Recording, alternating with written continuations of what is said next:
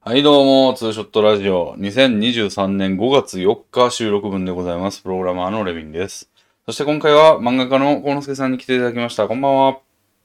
はい、どうもこんばんは。漫画家の幸之助です。今収録してんのも朝なら、公開されるのも昼で、こんばんは要素よく考えたらゼロだわ。 えー確かにそうですね。えーこのラジオは、えーっと、コロナ禍、えーリモートワークなどで、えー自宅作業をしている方に向けて、日本語の会話を届けようというプロジェクトです。なるほど。 もうとうとうプロジェクトになった。なんかコロナ禍みたいなキーワードが出てきましたけど、もはやって感じですよね。確かにね。までも一応説明文には、あ、でもコロナ禍とか言うと、YouTube に怒る、なんか、あーデマ、デマを流しているのではみたいなことで、ちょっとチェック入るんで、そうですね使。わんようにしてたんだったわ、そういえば。うん。まあ、リモートワークのお供には、うん実際でもなんか、リモートじゃないと、なんか聞いてちゃダメなん ですか そんなことはないけど。 むしろ、絵師の人とかのね、なんか、そのリモートではない自分の作業みたいなのにも応援したいですから、俺は。ああ、絵師にはお世話になってるんで大変。まあね、うんもう暇な、別に働いてない人でも聞いたらいいし。まあそうですね。もう何でもいい です。何でもいいです、もあの、僕最う。近、はい。あのー、ベランダで日光浴をすることがあって、すごい領域に達してる。その時、うんあのー体の表面を焼くわけですうよ。ん。そうなると、うん仰向けうでん何もできないはい。わけですよね。あーなんか、顔を持ったりしたら顔が遮られてしまうじゃないですか。あ、そこだけなんか影ができちゃう。そうそうそうそうあーなるほだからもうイヤホンで音楽を聴くぐらいしど。かできることは何もないんですうんはよ。い。しかも日光浴、火焼こうと思ったら1時間ぐらいそれぐらいしないと意味がないのでな、るほど。割と超大変なんですうんようんね。うん。時間的に、うんだからラジオはそういう時にはかめちゃくちゃ役に立ちますあねーでもちょっと最近、あんまり出せてなかったんですよね、私。でも、あの、直前にエビさんの9時間のやつが出たん で、あの、9回に分けていただいて。いいですね9時間も焼いたらもう消し済みになり ますね確かにそうですね。 てかもう日がそんなに、あまあさすがに減ってるか ?9 時間は。いやー9時間は無理ですね多分 なるほど、なるほど。いや、そうですか。私は、いやー、うーん、最近あの、ちょっと昨日お出かけしまして、はいあの、ウォーキングシューズを買ったんですよ。へえあのーなんかウォーキングシューズいい、いいというか、なんかお普段サンダルなんで、はいはいはで最近あの、ちょっとランダム駅企画を復活させようと思いまして、いわああの懐かしいキーワードがだいぶ前にやってた、あのーまあ、ランダムな駅に行く、行って、その周りを散策するっていうはいやはいつやってたんですけど、最近またちょっとやろうかなと思って。へえうん。で、ウォーキングシューズとかい、あった方がもうさすがにないと逆に、まあ、年も年やし、体型も体型やし、あの、痛めるかな、足をと思って。うんうんサンダルではなく、そういうのを買いまして、あの、たんですけど、で、まあ、それに、ついでにね、もう買ったそばから、それ履いて歩いてみたんですけど、はいまあ、なかなかやっぱいいですね、ウォーキングシューズ。おお、うんだからこれまでサンダルだったわけですもんねそうです、そうです。それはなんか2段階ぐらいグレードが上がってますよ ね普通の靴が間に挟まるべきでそうですね。 うん。でなんか足測ってもらったんですよね。なんか立体撮影みたいなやつで。へえなんか足をこの箱の中にズボって入れて、なんかピーピーピーピーって中でコピー機みたいな感じで。すごいスキャンされるみたいな。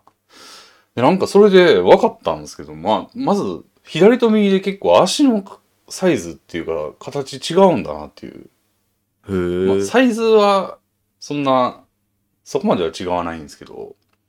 はい。なんか 26. 点何センチとかでも、俺、体型の割に足ちっちゃめなんですよ。はいはい。で、なんか大体0.5ぐらい上のやつで、こう、ちょっとつま先に空間を作るのが一般的みたいな。はい。でもあんまり作りすぎると全然蹴れないんで、みたいなことめっちゃ説明してくれて。おおなん。かアシックスウォーキングっていうところなんですけど、まさにウうォーキング、えーシューズしか扱ってないみたいなとこで、ーん。一番専門性あってええやんけみたいな。うん。で、なんかね、で、足のサイズが決まると、大体のことが決まってくるというか、普通、例えば足の、なんていうの、甲の周囲というか、はい。えっ、ー、と、なんていうんだろう。足の、この輪輪っかというか、全、全周はいはいはが、あの、何センチとか、そういうのも測るんですけど、い。はなんい。かサイズが決まったら大体こんぐらいでしょっていうのがわかるはずなんだけど、その、サイズの割に、ちょっと足の全長長いね、みたいな。全長全周いや、もう足の全体の形としてはちょっとなんかうん違うんですね。一般的そうな形と。横長なんですよ。デブなんですよ、足も。うんうんうんなんで、なんか、オーバー G とかいうサイズにで認認定されて、それははい、足のサイズに比べて、ややけに足の全周が長いっていうえことで、ちょっとこれだと、その、普通のを想定されてるやつだと、だときついし、かといって、じゃあ長くする、足のサイズをでかくすると、その、つま先が開いちゃうー、はいはいはい。から、うーん、難しいですね、みたいな。その、おそれですよね、うん一般的だって別にそんな靴のサイズだって既製品しかないわけですそかうらなんだよね。なんで、ちょっとどっちを取るかっていう感じになっちゃうかもしれないですね、と。その、つま先が空いちゃうか、えーまあ、横幅ちょっときつめか。まあ結局そうなりますよね、うんなんか測ったところでオーダーメイドできるんじゃなければ測る意味どれぐらいあるんだろうって思ってたんですけど、うん まあまあ、でも、その、なんていうんだろう。取っかかりというか、その、どっちを選ぶという選択肢まではいけるじゃないですか。 なるほどで、まあ結局でも、なんか、普通にその、じゃあ27.0が俺のちょうどなんですけど、はいまあ、7.0のやつ履いて歩いてみたら、まあまあ、別にそんなにきついっていう感じはしないな、みたいうんな感じだったんで、まあ7.0で買ったんですよね。うーん久しぶりに靴下を履いて、はいはい今までサンダルでも裸足で歩いてたんで、うんサンダル、あーえ靴下も買って。で靴下もまたね、なんか、よくよくこう、いろいろ探してみたら、なんか25から27っていうのと、まあ一応サイズありますよね、うんあれ27から29っていうのがあって、はい俺ちょうど境界なんですよ。そうですどねっちがいいんだよ、みたいな。なんで、もう両方買っちゃったりして、とかやって、まあ、ちょっと、買い物をしましたね、昨日。 えうーん。あんで、そのシューズで、そのランダム駅の企画も復活させようかなっていう。おーでも GoPro も買いまして。すごいですねなんかめちゃくちゃ形から入ってますそうね。 しかも GoPro はまあちょっと前回も言ってたんですけど、間違って2個買っちゃったんですよ。 なんでなんか注文、あれできてないなと思ってもう一回頼んだらできてたって いう。うーん2回注文して、しかもキャンセルできなくて、2個届いちゃいました。あらららで、まあ、それはうん返品するんですよね。まあでももういいかなと思って。ええ すごい、なんかな、な、何に使うんですかで、あの、ランその、ランダム駅企画を、まあ、基本、まあ、一人でもやれる感じで、まあ、ツーショットスタイルで、あーなるほ一ど。人でもやるけど、ゲストをお呼びして、その方と一緒にやるっていうのもありかなとか、あ、それは2つカメラあると楽しそうですね。そう、相手に、お相手にちょっとおお渡しして、うん、うん、うん。で、あの、いい方を使うというか、その、場面場面でどっちを使うかは、まあ、自由にできるみたいな。そうですね。はい。まあ、実際、そのうん片方がカメラマン、そのカメラマンという立場の人がいない YouTube 動画って、うん結局出演者の1人はほとんど映らないことになっちゃいますもんうね。んうんそれはありですね。うんうん。まあ、でも、同時に取らないと、二つある意味ないから、 はい。なんていうの今、コンスケさんが言ったようなコンセプトだと、なんか、どっちかが、カメ、一個のカメラを渡し合えばいいじゃないですか。はあはあ、まあまあまあ、そうですね。ダブルやから、二人ともカメラを構えてる状態で行くことにねないりますや、でもそれれでいいんじゃないですか。んやっぱり私は手間結構ありますしあ、あ。うんうん。お互いにお互いを取ったら、まあ、映るかに人間が常にカメラを構えてる状態になって、確かにちょっと不自然なんですけ ど。あんま見たことない感じになりますけどね。うん。でちょうどね、あの、まあ、これを公開してる時には、ちょっと違う日付になってると思うんですけど、今日のね、あの、12時に、あの、第1弾をちょっと上げおーまして、まあ、俺の最寄り駅の、あの、新松戸っていうところで、試しに歩いてみたやつを、へえ。あの、上げますね。あ、それはもう撮ったんですね。はい。なんか、ゴールデンウィークの初っ端に、ク。へそれえ。やったやつをようやく編集したんで、やるんですけど、なんかね、GoPro、俺がおかしいんかななんか、マイクロ SD カードが良くなかったのかわかんないんですけど、はい。なんかすげえ手ぶれもしてるし、画質もそんな良くないしってなってて、おかしいなってなってるんですよね。ああ、なんかそういうのがうん補正されるのが売りだと思いますけどね。そうね、スポーツカメラとか言って、なんか、ウォータースライダーみたいなところずらーって行ってるのに全然ブレないみたいな売りにしてる商品なのに、うん。俺が高々歩いてるだけでなんかすげえブレてて、さすがにそれはなんか設定がしてないのでは。まあ、あるいはなんかちょっと違う SD カード、その推奨じゃない SD カードをちょっと入れちゃってたんですよ。ああ、SD カードの種類って関係ありますよ手ね。ブレにはなさそうだよな。ですよね。でもまあ、一応それも交換して、もう、新品を買って、いやー、納得のいく映像が撮れるといいですね。そうですね。っていうことを、まあ、画策してますね、今。おお、うんうんまあ、歩くと、なんつうんですかね、腰の痛みの対策として、こう、立つとか、はい。歩くとか言うけど、はい。歩くと腰痛くなりますね。終わってるじゃない。 だって歩いてるときよく考えたら腰ってこうね、支えてるもんね。まあ、そうですけど、ううん足、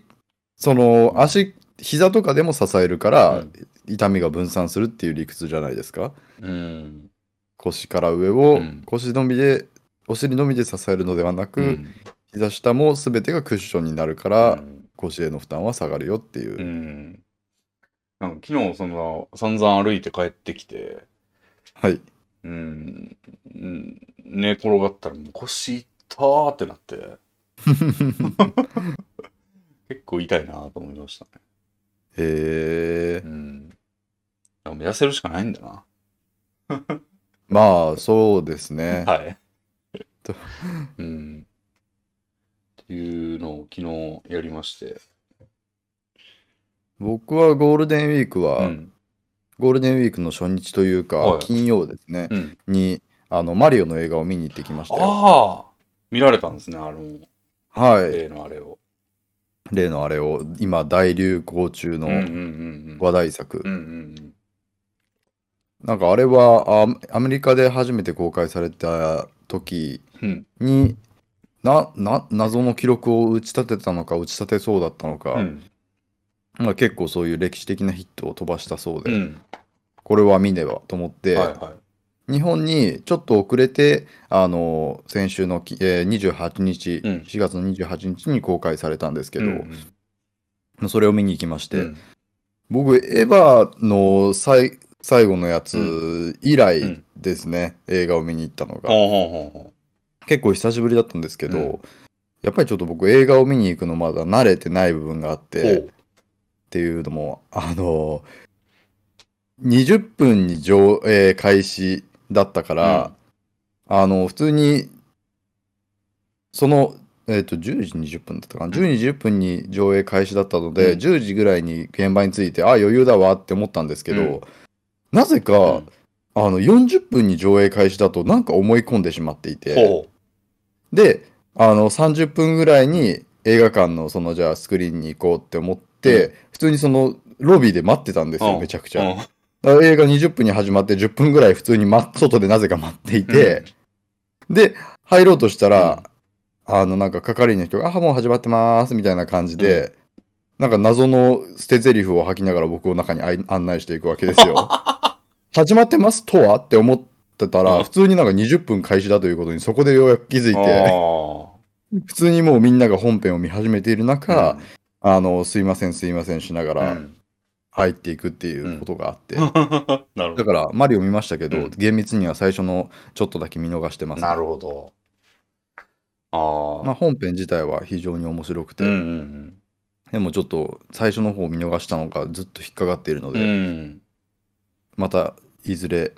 そのアマプラとかに降りてきたらうん見直さないとですね、ああ。なるほど。あれ面白いんだ。なんか、しもやかさんもすげえ褒めてましたね、あれを。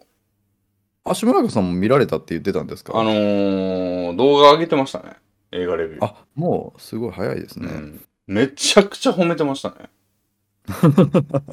ええうんそうですねやっぱりあれはそのゲーム好きの人々、うんというかまあゲーム好きじゃなくてもマリオはみんな知ってますかうら、ん本当にまあ国民で言えば日本人が一番ハマるように作られてるでしょううから、ん。一応そのマリオの知名度が一番高いという意味でなるほど、なるほそういう意味では日本人なら誰でも楽しめるんじゃないですか、ど。ある一定ラインまでは。ああ。どうなのな。そういうタイプの、多分こういうタイプなんだろうなっていう想像があるんですけど、映画の内容的に。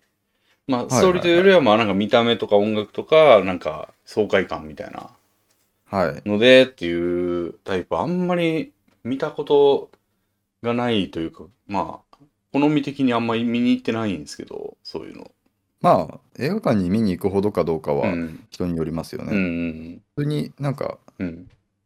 見る機会があったら見てみたらとりあえず、うんその時間を無駄にしたわみたいなことにはならないとあ思あ、いそまうなすんけでどす。ね。なるほど。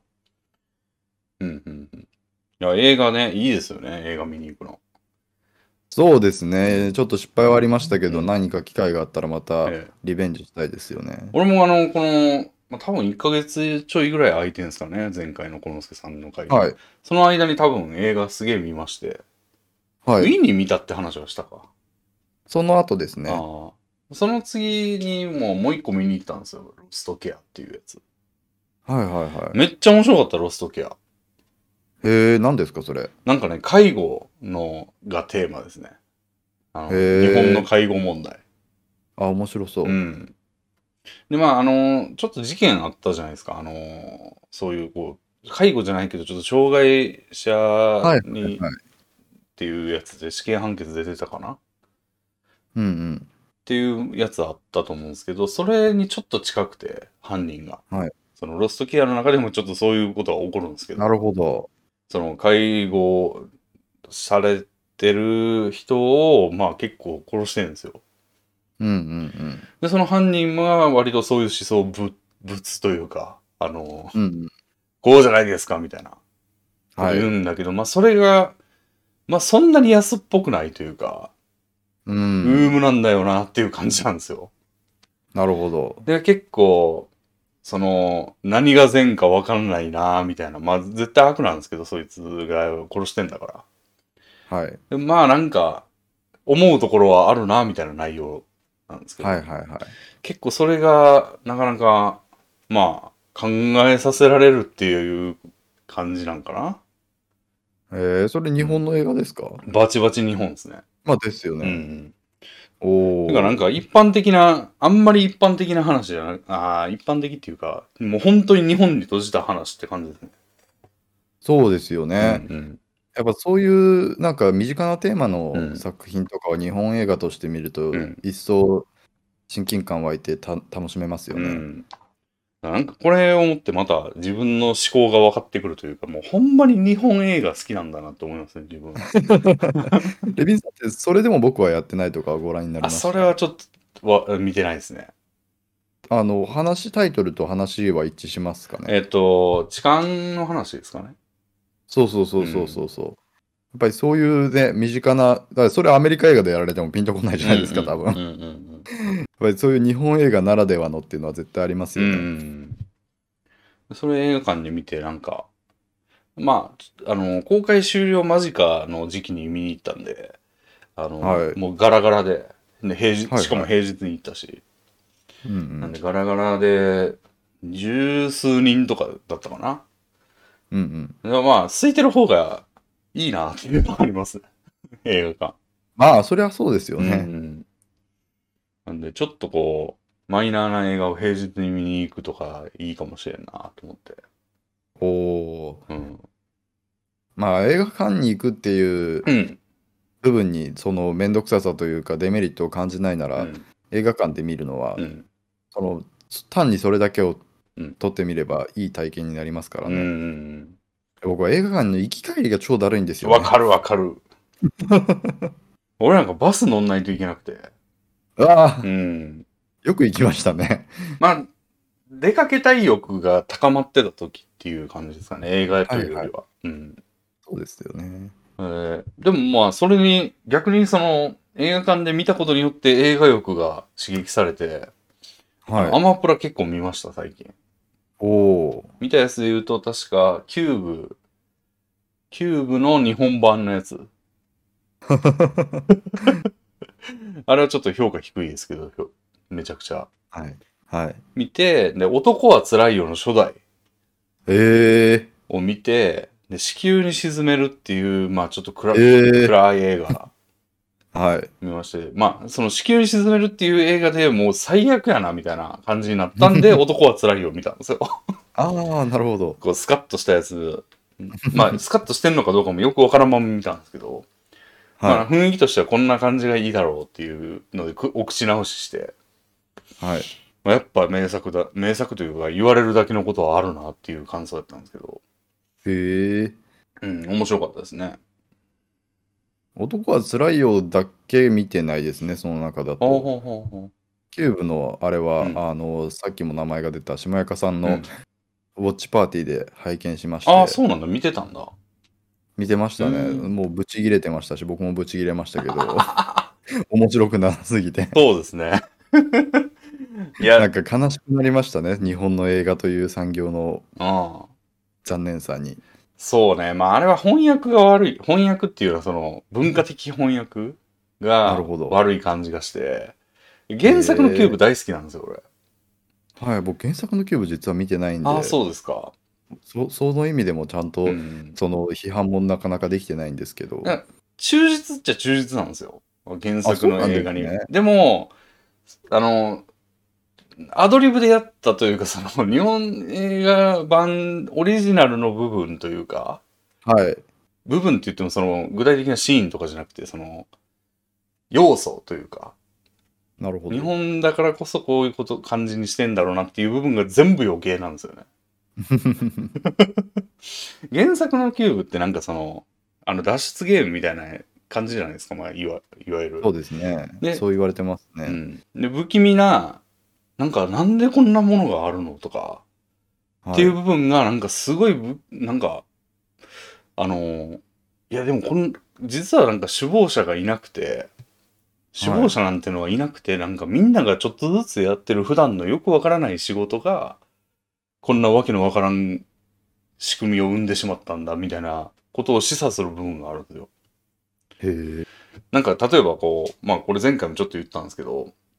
あのーよくわからん部品が発注されたけどとりあえず作るじゃないですか例えば工場が発注されたら。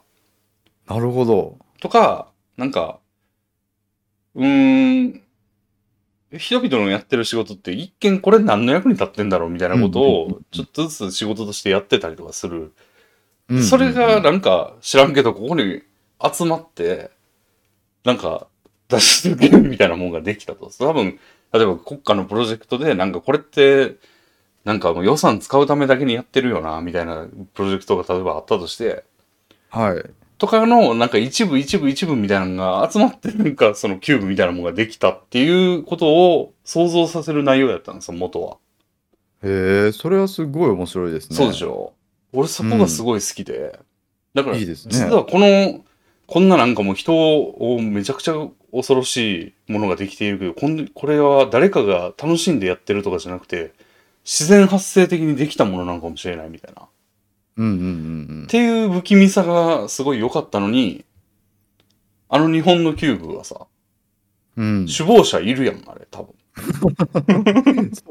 ね。なんか、それもまあふわっとしてましたけど少なくともそんななんかうん面白い要素にはなってなかったですようんうんうね。ん。だからもう、台無しやん、みたいな。なんなら何もない方が良かったぐらいそのしょうもない首謀者のそあれでしたよねう。そうなんで入れられたかも分かんなかったんですよ原作では本当に全員に何にも共通項がなくてそうですね。やのに、日本の方ではなんか、なんだ あれ。なんか、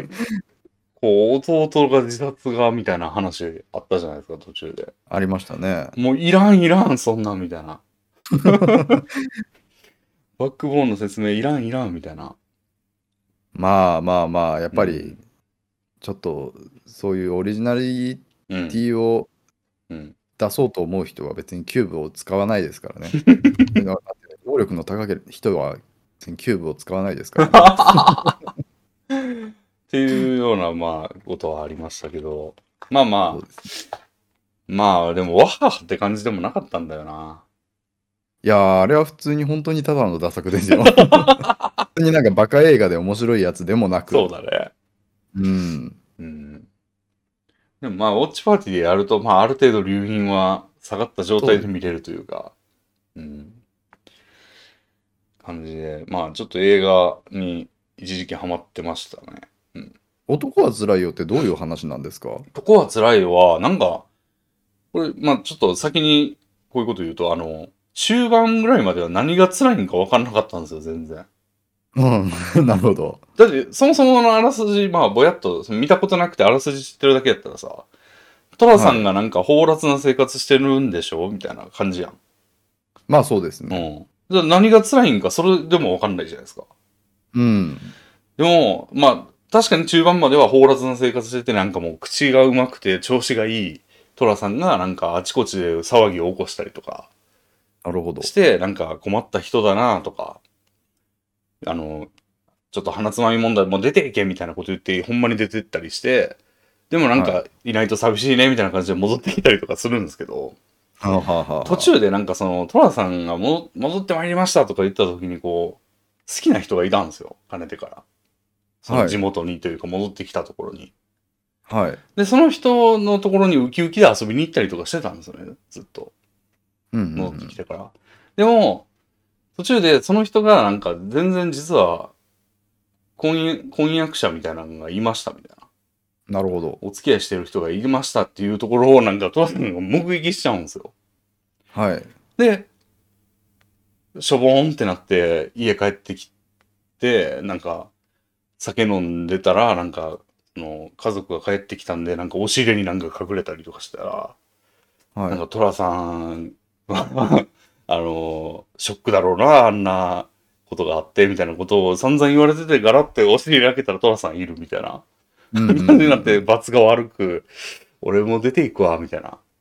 なるほど。感じでファーって出てって、なんか、その、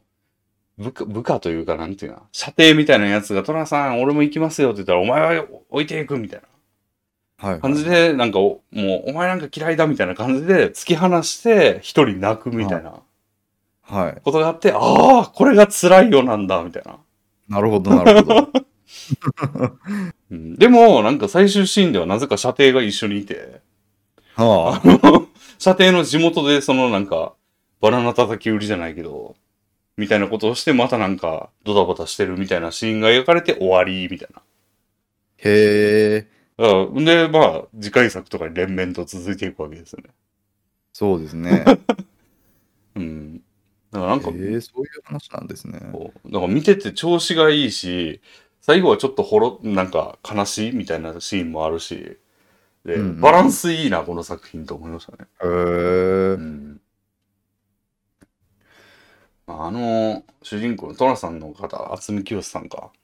の、はいはいはいなんか愛嬌あっていいんですよね、振る舞いが。やっぱそういう部分は大事ですようね。ん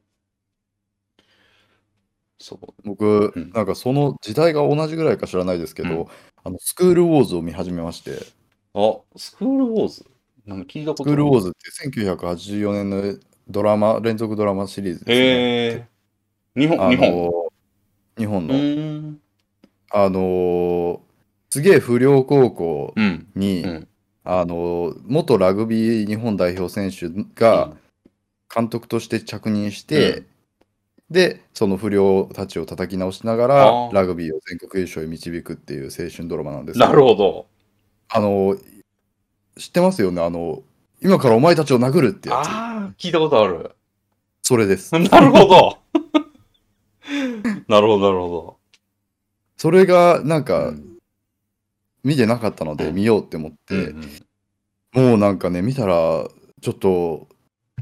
ほ、めちゃくちゃで面白かったですねめち。ゃくちゃ、不良描写 が。悪辣の非道なことしてるんですか悪逆非道。そうですね。今、えー非道というよりは、めちゃくちゃというか、なんかう、んオープニング映像がう、まあ、本編とは一切関係のないオープニング映像なんですけど、うんそのオープニング映像で、うんその不良のいる学校の様子を、うんその、まあ、追うにその描いてるんですが、もうなんか女子まず女子がブルマとミニスカでスポーツに興じている姿がすごいななんか昔の映像だなっていう感じだったんですけど、はいはい。そこにあの長蘭を着てあのバイクにまたがったうん集団がわーってそのテニスコートに乱入していって そういう肌肌着の薄い女子を追いかけ回すみたいな描写があって追いかけ回すってなん何の目的でいやなんかもう嫌がらせというへかーキャーってなって逃げ惑うのを楽しむみたいな、はい。そんな映像があったりして。おうすごい、ふなんかもう、ふ婦女暴行の描写がすごいと 思って、男らしい映画だな。 うーん、映画じゃないんか。ドラマ。ドララマですね。ドラマももう結構何話か見て、はちゃんとそのお前たちを殴るのシーンもまで行って、あ。ああやなるっ。ほぱりなんかちゃんと面白いですど。ね。ああ。ツッコミどころめちゃくちゃ的な面白さもあるし、うん普通に物語としての厚さもしっかりあって、うん名作と言われるだけのことはあるなって思って。うんそういうの見作業して見ると、大体、まあ、名作と言われるだけのことはあるってなるよね。なりますうんね。うんうん。そうだよな。うん。いやなるほど。映像作品ね、あの、いつもね、コンセナ見ましたって言ってるだけのところを、今回は俺も見たということで。 そうですね。うんいやー、レビンさんがうんそんなになんか、まあ時間が空いてたというのもあるでしょうけど、うんうんこんなにたくさん映画を見はいている瞬間は結構久しぶりな気がします。うん。そうですね。うん、なんかは、まあ作品摂取はね、あんま、まあ映画ぐらいかな。僕は、うん。まあ別に新しいものもまあ見てはいたんですけど、うんあの前に見てた福光茂之先生の漫画をほみ最近読みまくってますねここ数日。う。どんな作品ですかあのですね、うんエッセイ漫画なんですけへど、え。あのそういうちょっと独特の画風のうエんッセイ漫画で、うん結構人生が、まあ、すまあ、すなかなかす変わってる人で、まあ、ちょっと変わってるだけなんですけど、うんあの高校に入るも、うん高校を退学して、でいろいろあって定時制高校に、うんその行くことになうり、んで大学に一応行けるんだけど、大学を中退して、で、えー、と東京で漫画家を目指しながらアルバイトをしながら女の紐になって。でその女の人と結婚してそれからあの結婚生活、うんで今育児生活を送って、う子供中学生ぐらいになるんですけけど、そこまでの流れずっとエッセイを連載してるんですほうよほうほうほうほう。その間中ずっと、と。だからそのもうリアルタイム性がすごくああてー。だから今売れないん漫画家として成功できてないよ妻はいるけどこれからどうなるか分かんないよって、うん言ってる段階うは、んもう実際そうの段そうそうで、うんそのリアルタイムに書いた漫画があった状態で、で今中学の子中学生の子供がって言ってる漫画を今でも書いてるんですあよ。ーん今はもうその状況ではないのいやもうずっとその状況その状況をあリアルタイムで書いてる。リアルタイムか。そうなるほど。だからなんか、それは読み応えがあるわけですよ。なるほどね。ああ。漫画の日記みたいな。そうですね人の日記を漫画として読ませてもらってるような状況ですね。えー、でもそれが面白いんやないなんかその人の考え方がすごくあのなんかうん。うじうじ具合が極めて人間らしくへえて、それを本当に全然包み隠しもしないかうら、ん。その様が面白いんですよね。へえ。その人に対する嫉妬だったり、う周囲の同じようなエッセイ漫画家に対して、うんなんでこいつは売れてるのに俺は売れてないんだみたいなことを平気で漫画に書いたりするわけですよ。よ。その一緒にその漫画を作っているはずの担当編集者の悪口とかを書いたり していやこの悪口を担当編集者は OK して通してるんだろうなみたいなこと 確を考かえに。ると奇妙で、うん。そういう人が子育てとかしてる様とか、うんをかい読んだりするとなんかすごい、んあなんかいろんな家族があるんだなみたいな気持ちになって、うん。そういうなんか状況の人でも実際漫画はそこまで超有名というわけではなくて、お先真っ暗であることはそうで、うん。そんな中にありながらあの賃貸は嫌だ家が欲しい んだ妻は家を買おうみたいな感じでおー頑張ってなんか家を買ってなんか事故物件みたいなところを買って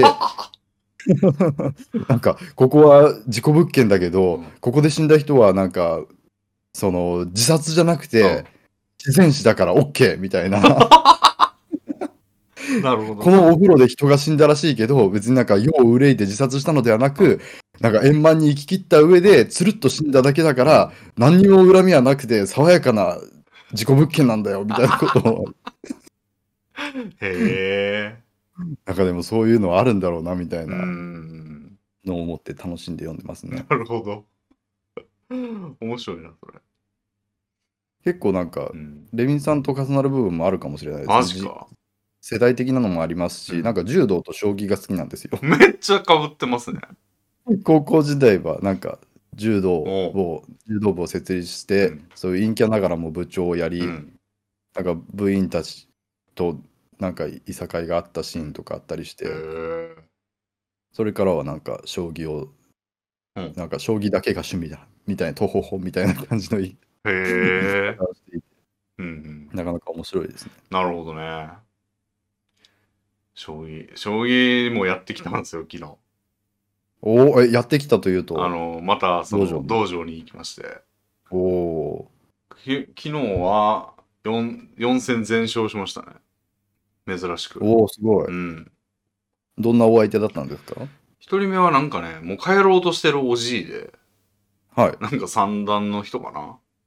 な。はいで、なんかもうもう終わるよって言ったけど、なんか、え、もうレビンさんって人とつけちゃいましたよっていう、その、マッチングさせちゃいましたよみたいなこと言ったら、ああー、じゃあもうそれだけやって帰るわみたいな。なんかちょっとやっつけみたいな感じの、あの人と最初に当たって、なんか、時計お願いしていいですかって言われて、その、はあはあ時計っていうのは、その、ふ普通の将棋ってもう時間制限ないんですよ。ああだけど、時計を用いて持ち時間制でやるみたいな。だなるほどからもう、変える、もう、時間を決めてると、 なんかそういうことなんかなっていう。なんか、でも言うてね、30分持ち時間で、うん普通にフルで使い切ったら1時間かかるけどな、みたいな感じで。で、まあ、時計ちょっと使ったことないんですけど、ああ、簡単ですから、簡単ですから、みたいな。おじいは。うんうんうんこれをね、刺した手で、これを押して、それだけのことですから、みたいな。うんうん感じでやってて、で、序盤激不利になって、俺。めちゃくちゃもうなんか、ただで飛車取られたみたいなぐらいのはい不利やったんですけど、なんかだんだん逆転してきて、なんか最終的に勝ったんですよね。うんうんよっしゃよっしゃと思って、で、次はなんか、どういう人なんだろうな、年齢もよくわかんないいでたちをしてて、俺より上か下かもわかんない、なんか、ちょっと太ったなんか色黒の人で、で、なんかその人は初心者なんですよって言われて、言ってて、はい初心者なんで、ぜひよろしくお願いします、みたいな。で、レビンさんの2枚落ちでお願いします、みたいな。はいはい飛車角抜きですよ、ま た。例の。やり方わからんねんけどなーって思ってやってたけど、なんかまあ買って。うんうんで、その後なんか商談の人と当たって、で、ちょっといい勝負して買ったら、なんかすいません、もう一回いいですかって言われて、へえああ、いいですよって言って、やったら、まあ、もう一回買ったみたいなうーん感じでしたね。で、なんかね、ゴール、えっと、なんかね、定休日がね、か月水、木かなが休みみたいなんですよ。はいはいはい。で、昨日、水曜日なんで、休み、なんか Google で調べたら、あ営業外、時間外って書いてるわ、と思って。はいはいはで、でも、なんか祝祭日はやってるみたいなこと書いてたんで、やってるかな、どうかなと思いながら行ったらやってて。い。うんで、その、ちょっとね、なんつうんだろうな、あれ。階段しかないビルみたいなところにあるんですよ。マンションなんかな、あれ。マンションのような、なんかガレージが、えっ、と、入り口があってガレージがあるんですよ。いきなりそのビル、ビルの。うん。はい1。階がガレージで、その奥の階段から上がっていくという謎のビルで。なるほど。で、そこの2階の、3階に確かあるんですけど、うん道場が。2階のその、なんつうの階段の折り返しの、あの、謎の空間あるじゃないですか。その、はいはいあっこになんか、おじいちゃんが一人いて、はい。はい。多分なんですけど、その道場の設立者の石田九段なんですよね、その人。あ、なんかそんな名の知れた人なんですてかもうプロ、プロで引退済みの人です。へえ。九段やからもう相当の。ああ、そうですよね。ははい。でが、なんか、なんかホームページで写真見てて、その人のね。で、あれ、はい同じ顔だったよ。顔だよな、この 人。石田さんじゃないの、この方、みたいな。い。で、へひえ。人が、なんか俺がちょっと上がってきたら、あ、あのーいらっしゃいませ、いらっしゃいませ、みたいなほうほうほうほうほう。感じで、上のところ、はい、上がってってくださいね、みたいな。めっちうんうんうゃ ん優しい感じで、でも、あ ありがとうございます。あ、すいません、ちょっとトイレってどちらですかみたいな。その2回目だったんですけど、1回目行ってなかったんで、トイレどこか知らなくて。はい。あ、トイレはね、え、初めての人って言われて、あ、2回目なんですよって言ったら、あ、ここを曲がってくださいね、みたいうんうんうん。な。なんかその、九段に俺はちょっとトイレを案内していただいたんですよ。っていう経験もありましたね、今回。えー、いるもんなんですね。設立した方がそういう形で。うん結構いらっしゃるみたいで。やっぱりなんかそれ、んだからこれまで将棋うでん地道を上げてやってきて、うん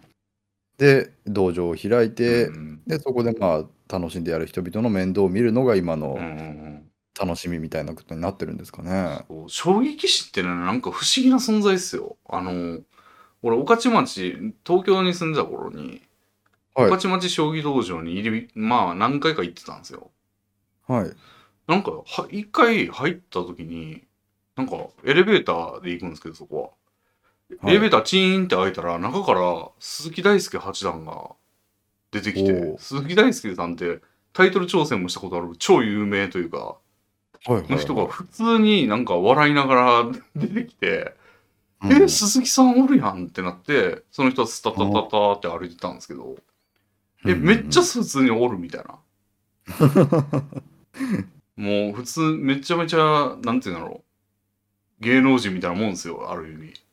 うんうんうん。え、おるってなったし、あの、将棋の密着動画、密着番組みたいなのとか、あの、うんう例えば、なんか、順位戦っていう、まあ、一番、もうすごい大,、まあ、大会みたいなのがあるんですけど、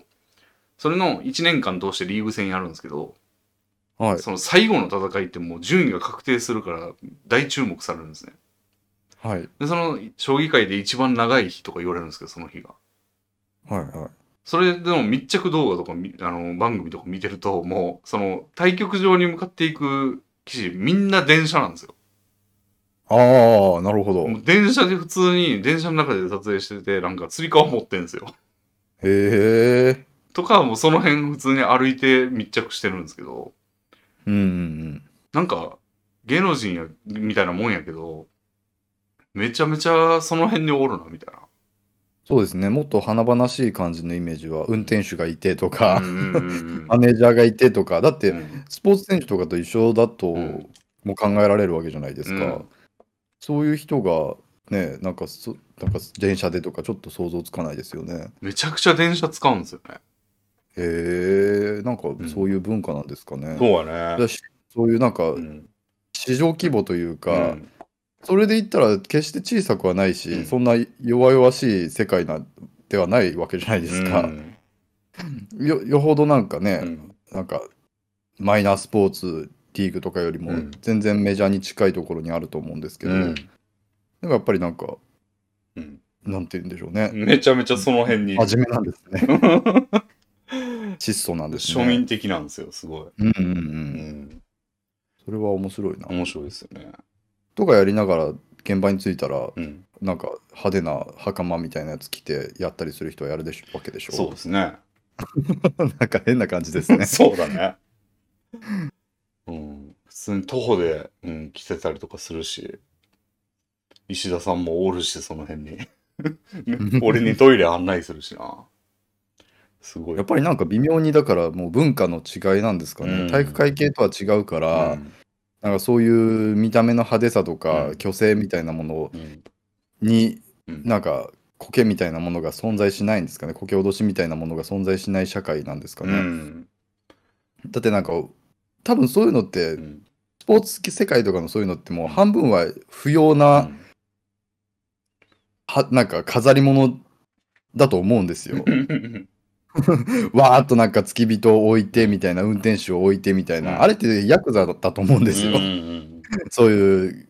うん身の振る舞いをヤクザを真似てやってるってことだと思うんですけど、うんやっぱりなんか全然必要なければそれだけ必要なくやっていけるんだろうなっていうのをちょっと感じますうね。んまあ、あと結構民度が高い感じはあるんですうよ、んうんうんうんうん。それも影響してるかもね。あ確かに「わあすいませんキャうんうンん。だ」みたいなことがないから、うん確かにそれは大きい気がする。いやまさにね、昨日そのお出かけした時に、なんか、まあ、モールが山ほどあるんですよ。はい。でその、なんか、ある場所に行ったら、なんか、人だかりができてて、うんでなんか、なんかのイベントの、なんかの番組の生収録みたいなイベントなんかな。うん、はい。でみたいなこと書いてるんだけど、もう周りにはもう、黒服みたいなやつが山ほどいて、撮影禁止っていうふ、もう、なんていうのあの、ラウンドガールみたいな感じ で、撮影禁止っていう札を持って歩き回ってるやつがいて、はいはいもうこいつは絶対にこの辺を目を皿のようにして撮影してるかどうかをチェックしてるんだろうな、みたいなうん、感じでしたから、もう物々しかったですよ。もうああいう方は、そんな電車で来ないですね。確かにそれは絶対ありますね、うんそれだなうん。でもその意味で言ったらすごいことですよねだって人口というか、うん。見守っている人口自体は将棋だってすごく多いはずなのうに、ん、そんなに民度に差がつくものなんだっていう、ね。基本的に人が増えれば増えるほど、うんみ全体としての民度は下がっていき、うん。同じぐらいの人口になれば同じぐらいの民度に落ち着くってちょっと思っちゃいましたけど、うん決してそうはならないのかなって思うとすごいことですよねまあ、でも藤井聡太だけはちょっと別なんかもな、今は。藤井君は電車使わないでほしいな さすがにね、怖いですね、うん、危ないよ。 うん、で藤井聡太、羽生善治はちょっと別格かもしれないですけど、そういう部分は。うんへうえ。ん、なかなか面白かったです。 そうですね。あとはそうだな。いや、1ヶ月半も空いているはずなのに、うん。僕の方からだと、うん。 1ヶ月半、なんもねえな。あ、ううん。そうですね。ん。一応、その4月の1日がうん、またいでるわけですけど、ほうほうほもう1ヶ月以上前になってしまってますけう。ど、はいはいはい。エイプリルフールネタとして、うんうん。アニメ動画を作って公開したりしてました、ね。ししてましたね。はい。あの、音楽もなんか作っていた、もらってたん。ああれうは、ん音楽は、あのー有料のロイヤリティフリーあはは。音楽うんうん。があって、うんうん。それを、うん。普通にその作者との何のコンタクトもななく拝借して使って動画にしたんですけうん、ど、うん公開していたら作者の方にうん動画が届いたようで,、うんうんでその人と、うんその人にもリツイートしてもらってリツイートしてみたいあなあ関係性が生まれてなるほど、なるほいうことがありましたど。うね。ん。いやまあー、ロイアニメ化されたらすげえと思ってたけ ど、4月1日だったわけや。そうですうね、 ん。ロイヤリティフリー音源ってはいすごいクオリティが高いものが多いので、うやん。っぱああいうなんかなんちゃってで作る動画もクオリティがうん。保たれるのでいいもいいものだなって思いましうたね。ん。なるほど。最近はどどうですか調子は連載の方とかは作業とかは。そうですね。まあ、ぼもうぼちぼちやってますっていう感じなんですけど、うんちょっと、その、一度、サボりましたね。 あの、週に、え2週間で、その、最低8ページうん。で、それ以上はあなたのペースでお好きにっていう形で指示されているので、う僕はだいたい、まあ、15ページから25ページぐらういん。の範囲内うでん書こうっていうふうにしてるんですけど、うんまだ公開されていない話で、うんその最近書き上げたうん回はうん8ページでうんもう限界ってなって、うんうんうんうんうん。最低ページ数うでん提出してしまった週がありましたね、ああ、なるほど、なるほど。ちょっとなんかそうなったのもあのーいい漫画を読んでしまってあもうめたまにあるんですけど、うん本当にやる気を失ってしまう時があるんですよ あ。。それ、どういう意味でですかやる気を失うのは。なんいや自分でもよくわかんないんですけど、いい漫画を読んで、それに、うんああ勝てないみたいな僕はこれにはなれないみたいなおところですねー多あ、分そうそういう意味か。いう意味で、もうなんか、うんああもうなんか漫画なんて書いてられるかみたいな気持ちになって。おー。あ僕はなんかこういう人と同じ土俵で多分これはだから近いところだと自分が感じているような作家で、うんジャンル的にかぶりがあるような感じがある作家で、うん、決定的な差を見せつけられたりした気持ちになるとおー起きる感情でへえ。僕がどう何をするかというとエロ漫画を描きたくなるんですよあ。あ。もう逃 避。はもうその人から離れようみたいな。あ。この人の隣に立っていたら一生この人に、うん。のなんかもうくるぶしぐらいしか見えないから、もうすごい遠い山に登り始めた方が絶対幸せになれるみたいな逃避が始まっうん、て、あでだからそういうこれまでと同様のジャンルで書く気持ちがわーっとそがれーて、うんエロ漫画とかを書いたりしてなるほど。みたいなことをしてたら2週間で8ページしか書けない週がありました ねでも、逃避もちゃんと創作活動なんかすごい な。なんか酒を飲むとかなんかゲームをするとかじゃなくて、そうですあねーやっぱり手は動かしていないと、うんなんか落ち着かないんでしああなょるほど創作的な分野でいくと俺はちょっと最近ゲーム作りに取り組んでましてうねはいでまあ共同開発者の人がいるんですけど、はいまあ、その人とちょっとゴールデンウィークの始まりぐらいのタイミングでちょっとうちに来てもらってその人にはいあの一緒に開発したりとかしてましたね合宿,、はいはい合宿みたいなそんなリアルリアルに一緒になって、うんへえそうですねでまあこれも前回のラジオにも言ったんですけどあの、はい横にいると話が早いっすねああなるほどもう、作業効率めちゃくちゃ良くなるというか、あ、そうなんですね。あーやっぱ、打ち合わせないといけない。やっぱ共同開発してるから打ち合わせないといけないことってまあまああって、はい。大体まあ、こう、通話とかでやってんですけど、普段。はい。まあ言うて、その、なんか、ずっとつなぎっぱなわけじゃないから、ちょっといいですかって言って、うんうんうん話し始めると、こう、用意しとかなあかんやん、いっぱい聞くこと。そうですね。ここの部分とこれとこれとこれで決めたいんですよね、みたいな。うんうんうん。でも横にいると、なんかその時思った時に、あのーって言ったら始まるんですよね。はいはいはいはい。これめちゃくちゃ早くていいなっていうなるほど。ので、もうリモートワークは全部嘘っぱちですよ、世の中でやってる。まあ、それはやっぱりでも、間柄といううか、んね、小さなオフィスで2人きりだから、あのーがまうんあ、成立する、リモートでもない、さらに特殊な環境うん。だからっていうのもありますよね、多分。うーん。会社のオフィスだったら、それがぜ成立するわけでもないんじゃないですか。まあでもまあ、あたしさすがに座ったままノールックであのーでは確かにないですけど、オフィスだと。はいはいはい。でも言うてちょっと経って席に行って、すいません、今よろしいですかで始まるのもだいぶ違うと思いますよ。あそうなんですね。やっぱ、すいません、よろしいですかと、そのリモートワークで、チャットでなんか今からいいですかっていうのはやっぱり全然違いますか違うね。相手の返信が1時間後やったりするしね。そううん 確かにそうですね。うんあの、よろしいですかって直で聞きに行って返信がないってことはないですからうね。ん。だからもう全然効率違うなとは思いましたね。へえそれは、あの、謎たる、何だっけ、もう今ガファーじゃなくて変わってますけど、もう、あの、まあ、言う言うたら時価総額上位の企業うん。がもうう、んだいぶリモートワークをやめてるんですけど、ああ、やっぱりうんそうなんですね。そりゃそうなるなって感じですね。ああ。うん。ゲームの制作の方はそれで順調にいってるんですかそうですね。うーん。やっぱちょっとやるべきことが多すぎるというか、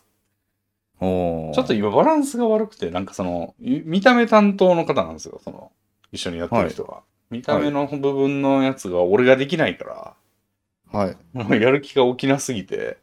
俺はロジック部分とか土台部分を作るのが好きなんですよ。はい。でも、今のそのゲームの、とりあえず形にしようっていう段階って土台部分がやること多すぎるんですよね。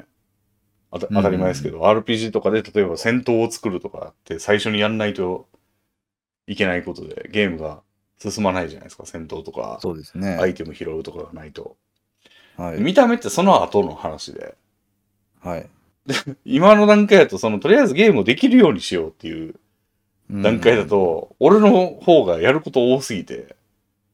そうですよね。で、俺のやってることを説明して一緒にやってもらうっていうのもちょっと、はばかられるというか、その、あの、効率悪いというか、めっちゃ説明しないといけないんで、そうですよね。なんかもう俺が作っちゃうしかないけど、ちょっと今、相手の方がちょっと飽き気味になってんな、みたいな。ああ。飽き気味というかもうほぼ空いてんな、みたいな。でも、やってもらうべきことをあんまり、こう、用意できないって感じうんうんうんうん。なんですよね。なんか、そんなに僕はよく知ってるわけじゃないですけど、あのーうん後から追加しやすいよううんうにん柔軟性のあるシステムを作るのと、とりあえず形にできるだけしてうん、柔軟性はまあ、あまりないうんみたいな状態で作るのっうて、ん柔軟性あるように作る方が時間かかるんですかめちゃくちゃかかりますね。でですよね。うんいや、今やっぱりそういう形で時間くかかってるんですかね。そうっすね。ああ、うんそうなりますよね。なんか柔軟性って求めた、いや、これは、まあ、なんとなく答えが予想できて聞いてたんですけど、ええ僕もそういうイメージがあって、うん柔軟性を求めて作ってると、もう全然完成しないまま、形が何にも作れてないまま、見せれる状態が何もないまま、うん時間だけがすごいかかっていっそうて、ね結果なんか僕、いや、もうこれは結果として僕は完成しないから、こうななっちゃいがちなんですよ。その、うん柔軟性がめちゃくちゃある土台はできてるんだけど、何の形もなくて、うん結果その柔軟性を一切その活かせるだけうのん力はもう僕には残されていないみたいなうんうんことになってしまうことがもう本当に多くうんうんうんて、これは僕が能率がすごく悪いからっていうのもあるんですけど、うんうんだからなんかある時期を境にそういう柔軟性とかを全部排除して、うんとりあえず形にできるよううなん作り方だけしようっていう風になりましたね。いやまあほんまはそれがいいんですよそのプロトタイプ的にというかその試しにとりあえず動くようにしてみてまあそれ自体がだって思ってたより思んなかったらもうやめた方がいいんで。あ、あなのるほパど。パってこう、あのー、動くもの、ことを最優先にした方が本当はいいんですけど、まいや、でもそれもそんなことないんじゃないですか、やっ ぱりあ、。そう、そ、それ、ほんまに続いた時には絶対良くないんですよ、それ。そうそうそうそうそうそう。なんで、で、ま、今はその土台作りの中で抽象性がありがたかったことっていっぱいあって、 へえその、例えばよく考えたらこれってこうだよね、みたいなのを、その、だから土台作りの中で、よく考えたら戦闘っているわ、とか、よく考えたらあー、相手に敵対状態みたいなパラメータいるよなとか、なるほとど。思った時に、あ、柔軟にしといてよかったってもうすでになってるんですよね。うんなんで、もうやっぱなしではいられないというか。うん、いやそうですようね。ん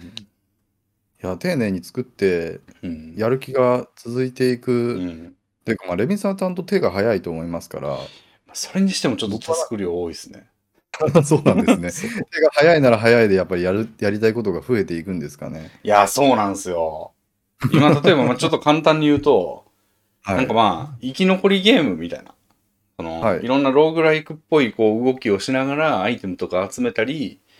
いろいろ活動して生き残るみたいなことが目的で、はい。 30日間生き残ったらゴールみたいな、うんうんうんって思ってたんですけど、はい。ちょっとこう、なんか、生き残ることにちょっとストーリーを考えると、例え例えばなんか神様がいて、ね、神様がなんかまあ、7人いて、うん、で、世界を滅ぼすと決めたのその7人が、なるほど。 30日後に。はい。それまでにその神様にを満足させ、過半数満足させて、おーなんていうの上回るようにして世界の滅亡を防ごうっていうストーリーにしたら面白くないっすかみたいな話してて。なるほど。いいやんみたいなですね。しかもその神様はなんか20人ぐらいいる中からランダムに7人選ばれて、 今回はこの7人だから誰が狙い目とかをプレイヤーに考えさせたいみたいな。うわーなんかもう聞いただけですごいか いろいろ大変そうです ね。作る側として、うんやる側はめっちゃ面白そうではありますけど。で、2人で会議で話してて、うわ、めっちゃいいやん、それみたいな感じで盛り上がって、で、それで行きましょう、みたいな感じになって、もう道をガーガーってテキストに落として、で、ではいであーじゃあ頑張りますって言って、パッて解散して、ふと一人でその文章を見たときに、マジかみたいな。 20人のなんか欲求を持 った、なんか要するにクリア条件ですよね。そバランスの取れた20種類のクリア条 件から、ゲームで7個選ばれ、そのうちの4つをこなすみたいなゲーム。うまあ、例えば象徴的に言えば、例えば is win みたいな関数があって、あの、はい勝利条件を満たしたかっていうことを、まあ、判定してくれる関数を作ったとして、え作ってたんですけど、そこにはもう、day イコール30、リターンみたいな感じだったんですよ、元は。30日まで生きてればよかったっていうところ、ここは100行になるだろうな、みたいな。 ここをめちゃくちゃ実装しないとな、みたいな。勝利条件がもう大きく変わってしまったわけですからね。うん。とかにね、なって。まあ。まあでもそういうのはね、なんかめんどくさいからやめってやんない方がいいと思うんですよね。そういうのというと。そういうめんどくさいから、めんどくせえなこれみたいなんで、本当に面白いのかなみたいなああことあるけど、そういうのを切っていきたくないなみたいな。。ああ。うん。感じですね。そうですね。いや、でもなんかそれはなんか僕のうん。今聞いてた話だと、やっぱりゲーム会社とかで、まあそういうなんか、いろいろ企画を考える側が、めちゃくちゃな企画を出して、で、手を動かす側うは、んこんなん作れるかよみたいうん、な感じになるのが想像できるんですけけど、そのレビンさんたちお二人だと、うんこんなん作れるかよっていう人が今いなかったです よね。うーんまあ今ちょっとね、おも本当に面白くなるのかなっていう段階なんで、はい。面白くなりそうな要素をちょっと逃したくないというか、いや、でも今言われた要素はすごい面白そうだったな。うんまああの、カードゲームのドミニオンってゲームはい。をちょっと参考にしてる部分はあるんですけど、あの、さあれって最初にこうね、カードが売り出されて、はい。それを、その売り出されるカードがランダムなんで、ゲーム開始時に。はいはいはだから、全然それで戦略変わってきて面白いなっていう思いがあったんで、い。うん毎回その勝利条件が微妙に違うみたいなうん。のって面白いんじゃないかなみたいな。うん。うんレビンさんってボードゲームは結構やって、やってきてるんいでやす、かあんまりやってない方だと思いますね。まあ、どれぐらい参考になるのかわからないですけど、うんやっぱりボードゲームってそういうシンプルさうはん。強いですし、うん。まあでも作ろうとしてるものが普通のいうん。ビデオゲームだったら、うんまあ、ボードゲームが参考になるかは微妙いですやけど、、だいぶなるとは思いますね。でそうも、ですか。うやっん。ぱりなんか、うん僕結構いろんなボードゲーム遊んでますけど、はいすごいなんか、うん。こんな単純な仕組みで面白い、うん面白さって生み出せるんだって感心しますあね。あ、わレビンさん、宝石のきらめきって知ってますかかんないです。うーん、もうし、わかんない人に説明はできないんですけども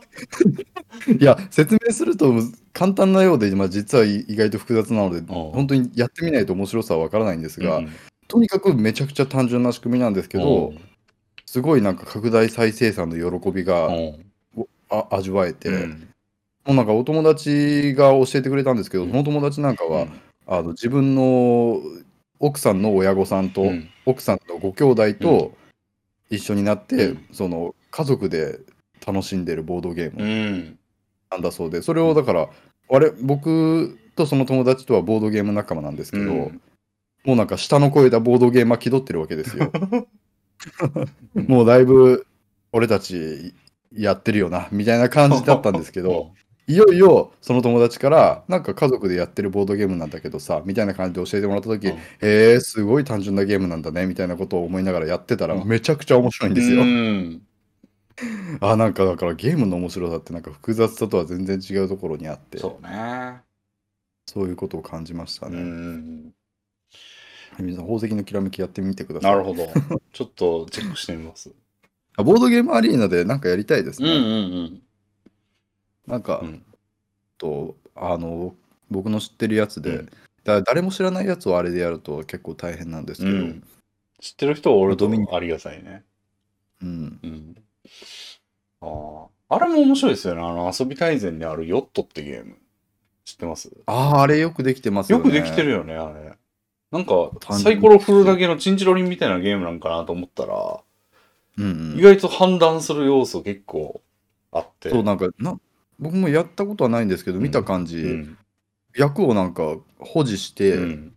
最終的に合計点で競うんですようんうんうね。ん。あれもなんか、単なるサイコロ振って運ゲーじゃなくて、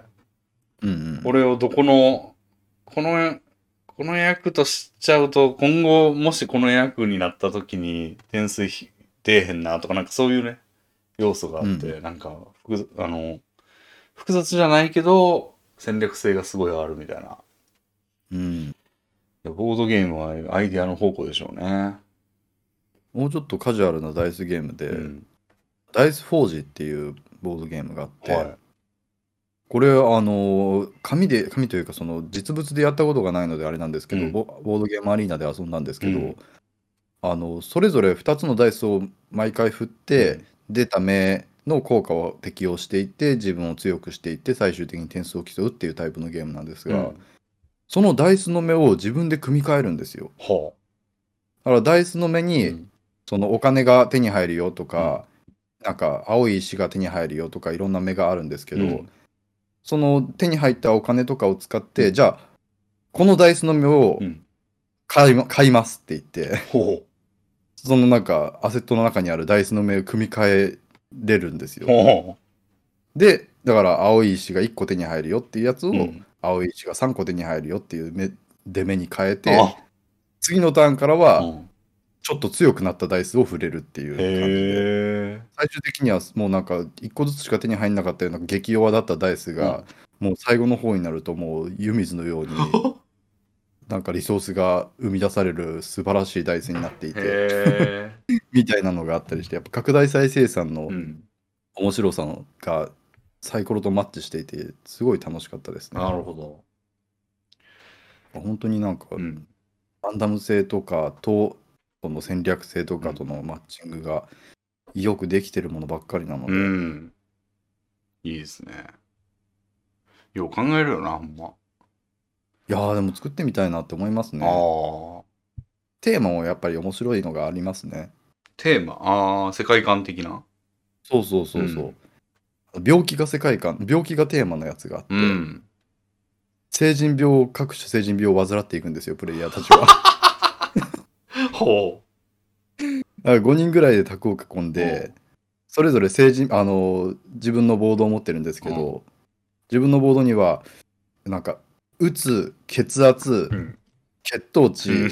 たいなさまざまな健康にまつわうんる数値があって、はいはいはい。でその隣とプレイヤーとパーティーをするっていうコマンドがあるんですね。ほで自分の持っている手札の中に、う ハンバーガーとかピザとか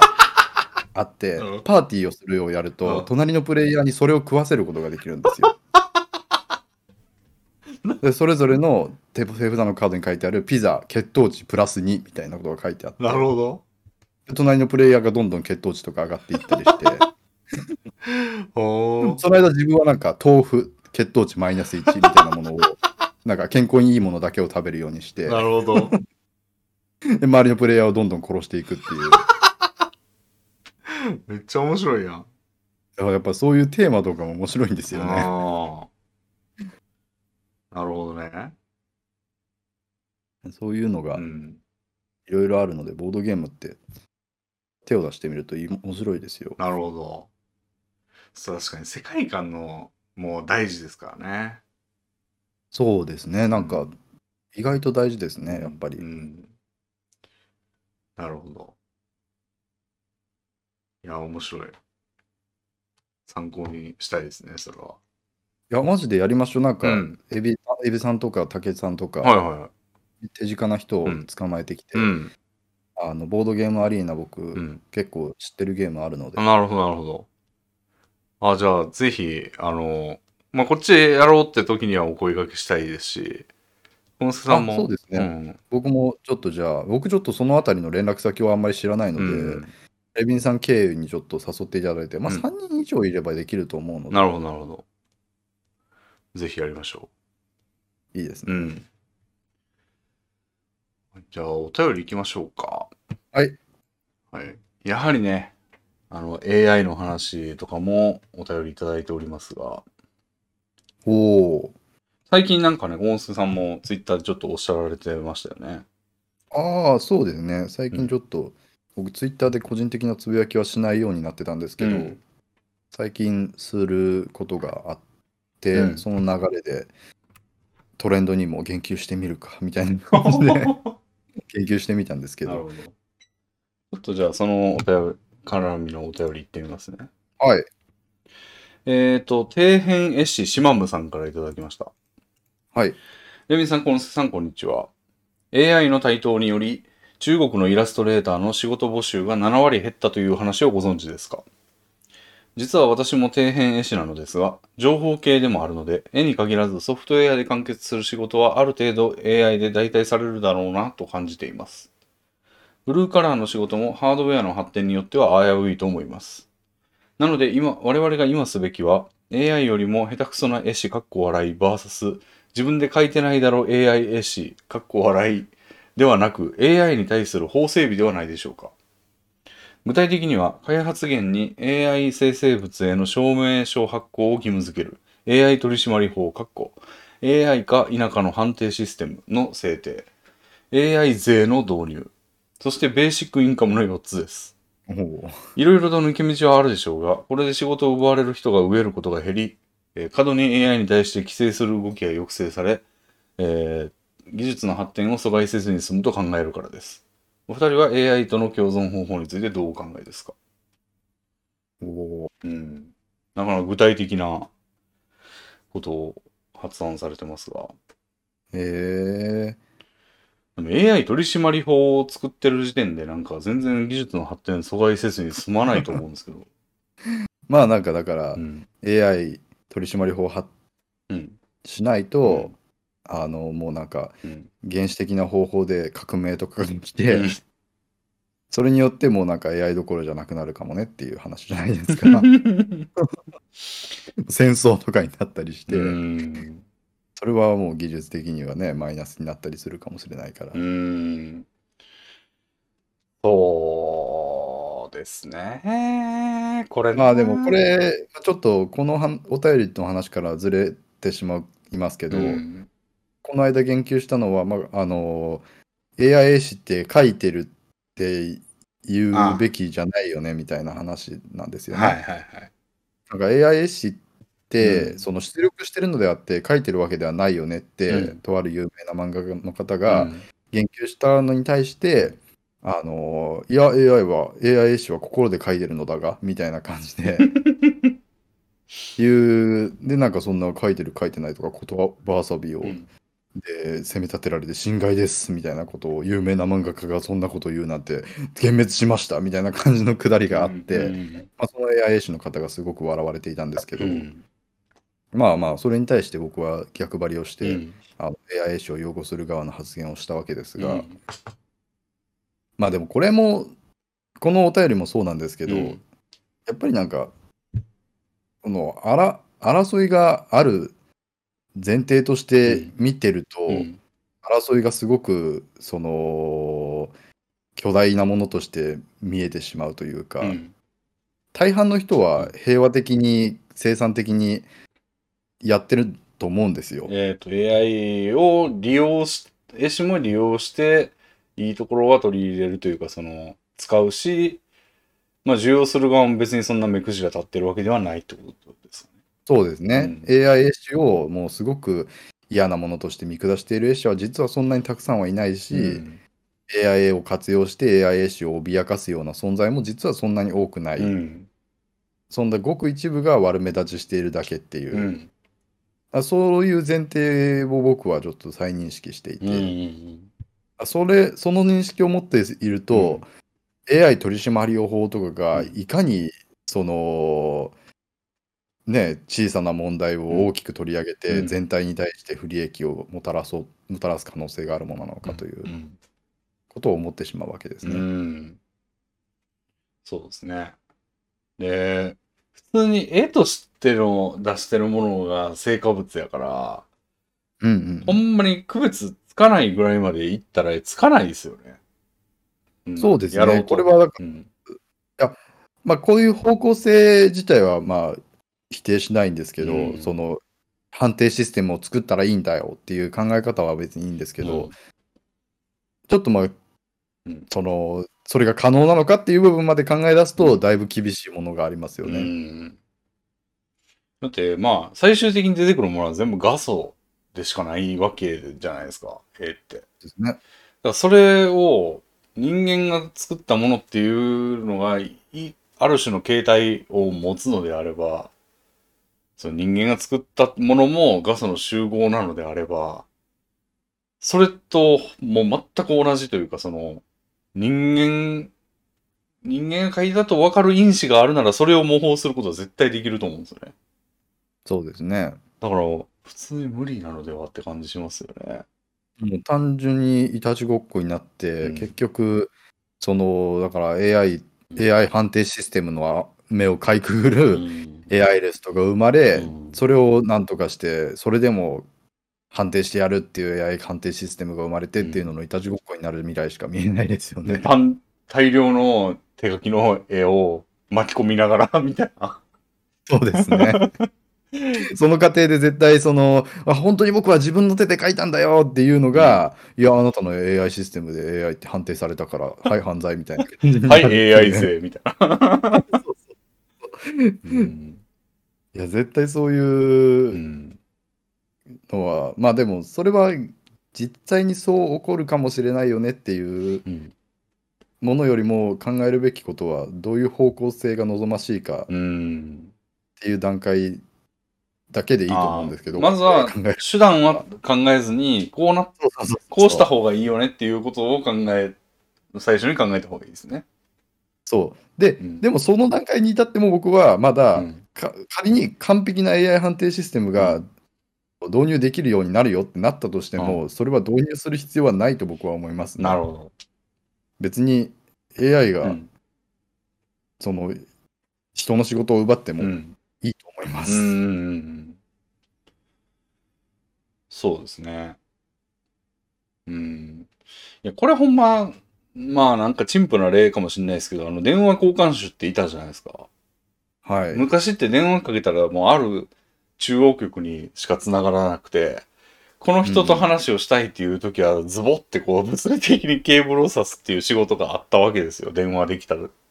ね導入された段階では。でも即なくなって普通に今かけてて便利じゃないですか。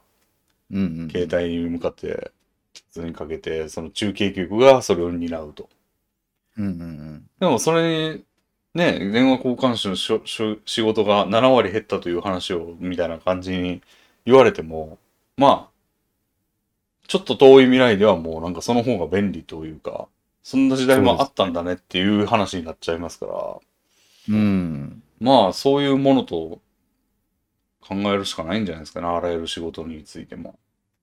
いやー、そうだと思いますね。うんまあ、でと、でもそれは、うん。多分それぐらいのことは認識してると思うんですうよ。ん。その上で、そのスピードを、その、緩めた方が、全体にとって幸せになるんじゃないかっていう発想うん。も、まあ、わからなくはなくて、例えば自然破壊とかってそれに似たような部分があると思っていほうて、ほうほ結局人類は自然を破壊しながらその勢力圏を広げていって、うん結果地球は痛めつけられているのはもうどうしようもないのだからじうゃあ、うんもう無限に化石燃料を使って、もう土壌を汚染しまくってやっていこうぜどうせ将来的にはそれは避けられないのだからってするのはちょっと違うわけじゃないですなるかほど。それを緩やかにすることの緩やかにすることにも大きな意味があって、うん。みたいなこう主張うんなのかな、うんなるほどね。まあ、一気に、じゃなくても、1割ずつ減らし、な減るぐらいのスピードにしたいとか。。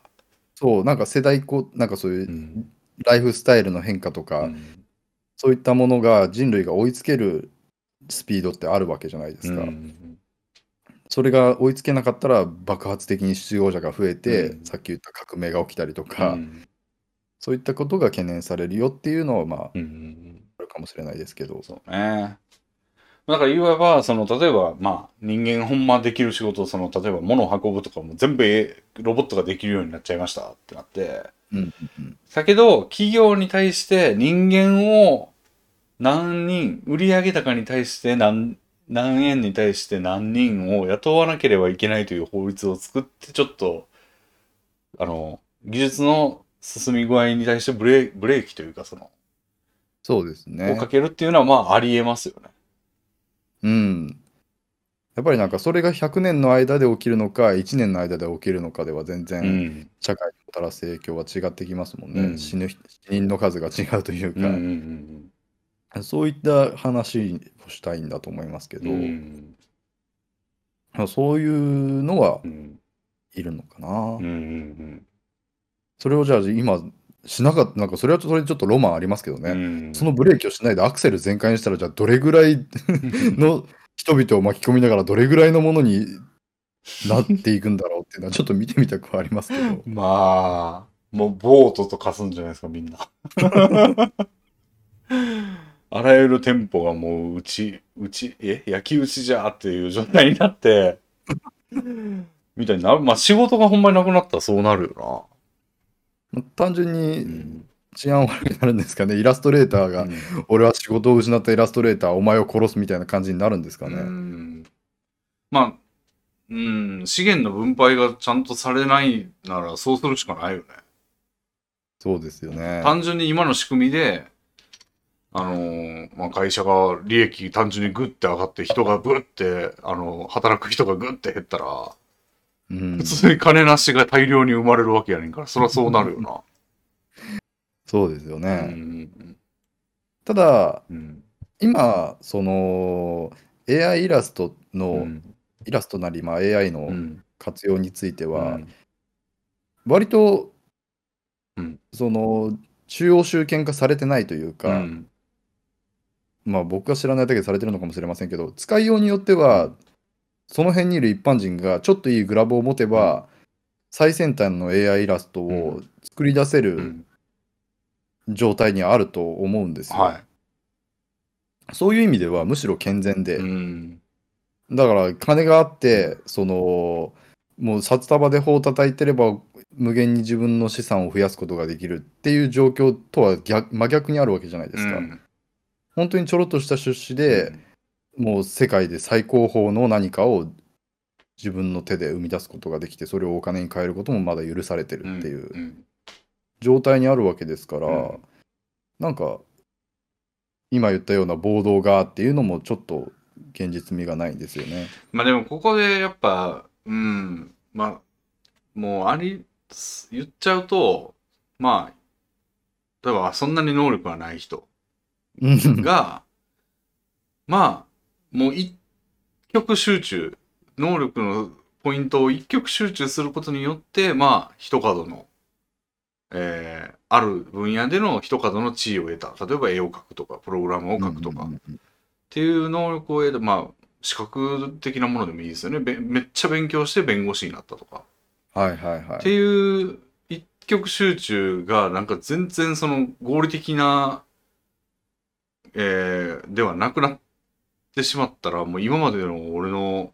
一極集中は何だったのみたいなことになるじゃないですか。そうですよねそれを恐れてるんだと思うんですよね。でめっちゃわかるんですよねそれは。まあそれはわかりますね、うんなんかそれってなんか底辺が損をより追い詰められてうん革命だってなるのではないですよね。どういうことですか、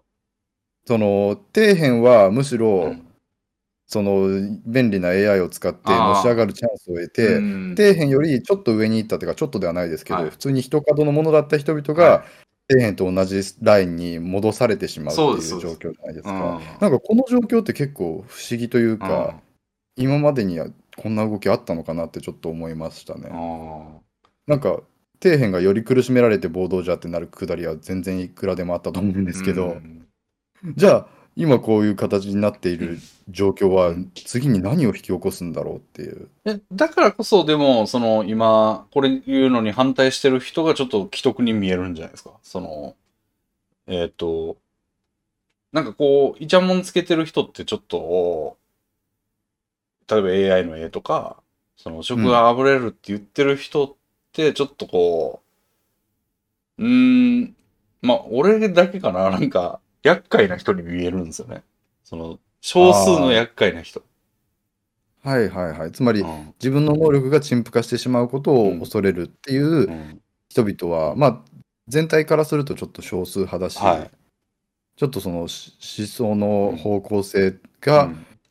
まあなんかかなり保守的というか、まあ、ある意味フェミさんみたいな感じに見えちゃうというか、なるほど。うんやっぱりなんかだから、うん単純にその貧富の差が広がってとかそういうことではないんですよね、うんこれって。ではないと思いますねでもそれ直接言って誰も応援してくれないから、うん、そうういうなんかよくわからんのを援用してくるんでしょうね、そうですね、うんあ。そういう意味部分まで考えると、うんこのお便りの末尾にある、うんあこれで仕事を奪われる人が増えることが減り、うんみたいなくだりうんについても、うちょっとなんかツッコみどころというか別にこの問題がいくつ先って増える人が減ることではないんですよう増えることがどんどんこれから増えていくという問題ではないんですよねう、んなんか技術が平準化していくというか、うんこれまで自分のスキルによって食えていた人が食えなくなることはありますけど、うんそれは同時に食える技術がなかった人が食えるチャンスを得るうん状態でもあって、うんだから一概になんか不幸を増加させるうんものではないし、うんその富が集中するようなものでもないし、うんどうやら、うんだからなんか難しい問題ですよね、うんそういう意味でも、うんそういう意味でもだから規制規制ってなるのがピンとこないんですよね独占禁止法のように規制することが大正解ではないわけですようねん全然独占じゃないわけや しなうん、そう むしろもうあっぱらぱーにもうすごい広げてる状態がまずいんじゃないのっていうことで、うん。あの、えっ、と、法科大学院とかが開設されて弁護士になるのがちょっとこう、司法試験を必ずしも、あの、めちゃくちゃ頑張らなくてもいいみたいな風になった時も、なんかこういう話だったと思うんですよ。はいなんか質の悪い弁護士が増えてしまうとかああっていうのとちょっと似てますよね。なるほど、うん。まあ、既存の弁護士とか悪い食うやろうしね、質が悪いやつが増えたりしたら、なんかその、なんていうの。自分たちも弁護士という、あの、弁護士という属性で見られた時の平均値下がっちゃうから、うんうんうんうん得ではまなあいし。でもそれぞれはね、うんなんか法科大学院という名の、うんちゃんとした弁護士を育成する仕組みによって、現在と同等うの、んそそのかなんかレベルの弁護士にうんなってるわけですよねうん。数が増えているというだけうで、 ん。どうなんでしょそれをなんかう。うん。なんか価値がお下がっているっていうのはなんかむしろ意味不明ですよねうん。価値あるものが増えたはずなのに。 そうね。その法科大学院はもしかしたら簡単になったことによって質が低い人が増えたかもしれないけど、AI の場合は全然質が下がってるわけではないですからね。そうとも言えますよね、本当うに。んだからまあ AI はまあ自分で考えて使い方とかを工夫できる人にとってはもう全然いいことじゃないかって思えるんですけど。うん。まあ、ちょっとその一点集中でなんとか一数になってる人からしたらはあでしょうね、いやー、本当にそうですね。うんでもそれってなんかじゃあそういう人らは無能力なんだからあるべき地位に落ちろーっていう言う言うのもちょっと酷ですよね。いやー、そうなんですよね。それが一瞬のうちに行われれば行われるほど酷ですようんね。うんうんうんだから そこが緩やかになれば少しはまあひどさが か改善するから、うっんていう理屈うはん僕は賛成してますけど、うんそうですね。まあでもやっぱりね、うん使ってみてほしいですね。僕は AI、AI をする前にうん一点集中していて、かつ AI が発生してから AI を使うということもしていますけど、うんやっぱり使ってみると、うんあ僕の方が AI より上だなって思える部分もたくさん見つかるし、うんで AI を使ったうらんより僕と個人のそのうん出力も上がるなっていう部分も絶ありましねたし、仮に幸之助さんが今はまだ俺の方が上だなって思ってる部分が仮に超えられた今後超えられたとしても別にいいわけでしょつかそれはそれで使い道があるわって思えるわけじゃないですかでそうですよねもそれは幸之助さんがうまいことやってるからであってうまいことやれない人からしたらちょっと歯の連,、まあでもやっ連ぱ続ですりかそこはうまいことやれるやれないっていう能力がらうん問われることを拒否するのうはんちょっとね、うんなんかつまりだから新しいステータスが生まれることを拒否してるっていうことですよそうねですね、うんまあどうなんでしょうねそれって、うん いやいや、良くないことですけど、まあ、社会の安定性を考えたら無視はできないっていう感じですよね。まあ本当にそうですよね、うん社会の安定性のためにん。ちょっとうん法整備で緩やかにっていう流れなんでしょうね、はい。いや今めちゃくちゃ僕テレビのニュースとかでもやってますけど、はいすごい国際会談してますよこれに関して。そうあやっぱりそれってもう国際的にやらないとダメだから、例えばだからせヨーロッパ EU はやめ、いやあの AI 禁止しますってなったら、別に日本とかで平気で AI をうん推進しまくってたら、単に EU が遅れていくだけだっていうことは分かってるわけですよ、はい。だからもう国際的な包括的にな取り決めを作ろうって、うんすごい躍起になってる感じがありますね。いやー、まあ、なんか、そんなね、あの、頭のいい人たちが、まあ、頑張る価値があると思って今頑張ってることを、俺がごときが、その、意味ねえっていうのも、言えるのかわかんないですけど、でも意味ねえと思うんですよね。そんなだってさ、新興国とか絶対やりたいやん、こんなん。うん、まあでもやっぱ絶対人数が減れば、それが犯罪だよっていう共同認識ができれば絶対数が減るじゃないですか。うん。そういう AI を AI 使いの絶対数が、うん AI の違法違法 AI 使いの絶対数うが、ん。そうなればやっぱりピラミッド的にその違法 AI の頂点みたいな部分も下がるんじゃないですか。でもガンガン新興国はもうなんか IP 的なものを生産しまくっていくわけですよ。美麗なイラストを。す、す、あの、まあ、チャット GPT なんかも使って、素晴らしいプログラムとかで作られたソフトウェアとかガンガン出てきたりとかしたら、うんうんそんな EU とかが日本とかが、まあ、共同で使わないですってやってても、ガンガンいいのが入ってきたら、入ってくることを止められはしないでしょ。むしろこっちがね、なんか、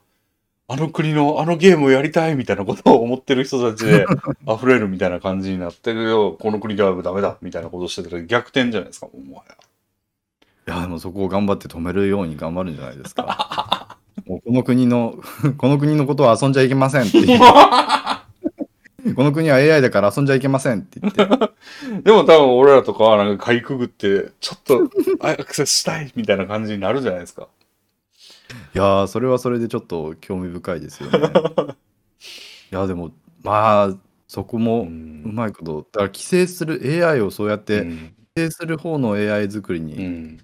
頑張っていくんですかね。でも向こうには楽園が広がってんです よ。うん。確かにな、それはありえますようね。んそう、だから、なん、なんつうのな。もう本当核とかってちょっと近いと思うんですよね、それに。核はみんなに手放そうって言ってるけど、新興国なんか持つじゃないですか。そうですねで。も今それは持とうとするためには北朝鮮みたいにもう明らかに核施設があるみたいなことが分かったりとかはい。するけどか核がほんまになんかなんやろもう洗剤に洗剤混ぜるみたいなぐらい手軽に作れるんだと したらもう絶対今みたいな風にはこう牽制できないじゃないですか。そうかもしれないですね。 AI なんかはもうもしそういう状況になるんだったらどこでもできちゃいますよね。まあまあまあまあ、そうですね。うん人知れず AI を開発するなんてことも全然できるし。うん。うん。あままああ、だからこれうは、んあれですね、そのうん、国民 VS 上級国民なのかもしれないですよあね。ーそのもう別にだから表面上は、うんはい EU も禁止しました日本も禁止しました、うんなんか北朝鮮は勝手にやってようでやってるようですね困ったねみたいなことを言ってるようで、実はもう日本国民も上級では AI 開発全然平気でやっていてうん隠れて、うんうんで EU でもう上の方では隠れてやっていて、んあもうこれはもう AI をかいその作ることうをんなんかうまいことうをん許された上級の方々と、うんあ世界的にほとんどの国では禁止されてるんであなたもダメですよみたいなことを信じ込まされている無 AI 国民との戦いなのかもしれないで すね。うんうんそうねいやこれはほんますごいですよプログラマーなんかももうもろにあおなんかえ AI 絵師と同じぐらいの立場にいるかもしれませんよプログラマーも今え AI 絵師じゃねえなそのだから脅かされてる度合いで言うと、まプロあ、グラマーも全然脅かされてると思いますからね、今。まあでも本当によ、うんん、まあ、だってまだ2 3 0年は食っていきたいわけじゃないですもかち。ろん。 2 3 0年絶対持たないですよ ね。そうね。絶対持たないですよね、うんこの感じでいくうと。ん。俺もガンガンプログラミングに関する質問してるもん、チャット GPT。め ちゃくちゃちゃんと答えてくれんだよな。うん。まあやっぱりその最最その最先端の、どんどん技術新しい技術取り入れていこうねっていうよううんなうん世界でやっていこうとすると、すぐに陳腐化しますけうんど、うん身近なそのその小さな共同体とかで、うんなんか AI が作ると AIAI しちゃうからねみたいな感じで、うんやっていけるようなだけど給料はもらえるみたいな感じのところうでん暮らしていけるといいんですけどうね、ん。まあそ、ういうのって現在でもあるじゃないですか。はい。まあ仕事の仕方変わってくるだけで、まあ、だからこっちも、その、プログラムを書くということだけを武器にするんじゃなくて、どう使うかっていう部分をね、ああ考えていくことになるんでしょうね。まあでもそこでもそんなに自信がないわけじゃないですけどね。おお素晴らしい。だだって、そんなプログラムがガンガン作れるんだったらゲーム作りまくるけどな、俺。もう、企画だけ考えて。なるほどなるほど。今やってるそのめん大変な土台を即できたらもう全然ゲームすぐ出せるわけですから。そうですね。うん。でもそれもだから、うん表向き AI が規制されて、うんレミンさんはその AI を使わせてもらえないわけですよ。上級国民、一部の上級国民は使ってるのに、うんみたいな状態になったら最悪ですね。うん。まあ。まあでも、レミンさんが使わせてもらえないってことは、周りの人も使わせてもらえないから、うん 現状と同じような状態が続くんですかね。でも仮にプログラムがもうなんか思うだけで作れますみたいな状況になったとしても、はいはいはいそれを使って作るもので、まだ優位に立てるっていう気はしてますけどね。そうですね。一回その段階が挟まりますよね、このまま AI が進んでいくとしてでも。つまりだから、手を動かす必要がなくなる。うん、だから手を動かすだけの人はうん淘汰されて、うんアイデアを出す人が重要になってくる段階は一回差し挟まるはずですうよんね、うんうんその段階でふるいにかけられない自信があるとうーん。まあ、楽しいは楽しいでしょうね。まあでも超一流じゃないと仕事にならなくなったりするのかな、ゲーム作りが。その企画を考える人がもうなんか年に1000本とかゲーム作れるようになっちゃって、うん。もう本当に思うだけでアプリが生まれるみたいな状況になったら、なんか企画がすごい人がすごいよ。そうですね。そうなるともうん。う、まず、今もまあ実際そうなのかもしれないですですけど、ゲームが溢れる状態になって、うん。そのサーキュレーターとうか、んそういう広告代理店とうか、んそういった分野の、うんなんか、さじ加減一つになりますよね。うんそうね。そうなった時に、まあだから自分のゲームの企画力が上積み0.1%ですぐらいのことじゃないとやっていけなくなうる。んうーん、たらばさすがに無理やけど、 まあでもなんか、うーん、まあ一回、そうそうだな、やっていける自信があるわけじゃないけど、やってみたいですよね、でも。まあそうですね、ん今のところはちょっと挑戦する、うんだってそれ、企画はあるんだ、手がないだけでっていう状態には一回あるわけですから、うん。うん。逆に言うと、それね、すぐ、えや山ほどゲームが生まれるわけやし、自分で思ったゲームも即作れるわけやから、まあなんか、最低限の食いぶちさえあれば、もうそのゲームして遊びますけどね、自 分で。ああ、そうですね。自分で作ったゲーうム、ん。一瞬でなんかうん。飽きそう、なんか自分の AI で抜く活動がうん割とすぐに飽きてしまうのと同じように。ああ。 そうだね。まあでもちょっとその世の中、まあ見てみたいなあ。それについてなんか、まあ別にうん誰か、名のある誰かが言ったわけではないですけど、うんちょっとしたその論説を見たことがあって、うん、あの顔が全てになるって言われてました ね。 なるほど。もう作られてる成果物に差異がほとんどなくなっていくからあ作ってる側が顔出ししてタレント化してああ僕が作りましたってイケメンが言ってるものだけが売れるようになりあ。お顔を出せない弱者が作りましたって言ってもそれはイケメンが作ってるものの方あがやりたいっていう人が増えるから、 あ結局作り手の顔が全てになる時代が来るって言ってる人がいましたね。激不利やん、じゃあ俺。不利やな。顔は言い過ぎにしても知名度ですよねだから、うんでも現状それには近いことにはなってますよね。大きい会社が出したゲームうはんとりあえず売れてうんみたいな、うんやってもらえないっていうそもそもなるほど。運命が出しても確かに。うん。今できることは知名度を稼ぐことなのかもしれませんうね。ん。なるほどね。いやー、そうですね。じゃあ次行きますかね。はい。はい。えー、Kindle さんからいただきました。はい。レミンさん、コノスケさん、こんにちは。お二人は電子書籍って高いと思いますか他はどうか知りませんが、漫画はで大体電子版で紙の値段から100円引きとかにはなっています。ただ、紙や印刷代、運搬費がなくなると考えると、もっと安くなっていいようにも感じてしまいます。ただ、漫画自体が娯楽としてはそもそも安いという意見もあるので、妥当な価格設定なのかもしれません。漫画家視点としては、漫画って安いのでしょうか高いのでしょうかお題の一つになれば幸いです。うん。漫画ね、昔は安かったなってイメージですね。400円とかですもんね。あー、まあそうですね。今ってもう500円ぐらいしますからね。あ、コミックスとかでもジャンプの。多分ジャンプコミックス400円ってことは400円台じゃないんじゃないでしたっけうね。ん。なんかもう俺が買う漫画とかやったらもう、なんやったら1000円とかね。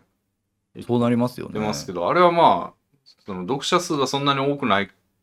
けど、うんうんまあそこそこコアなファンだから、まあ高めの強気設定みたいなことなんでしょうけど。そうですね。うん。なんかまあ漫画は結構、結構進化を続けていて、うんその漫画の販売形態は。うん。今はその単行本が、うん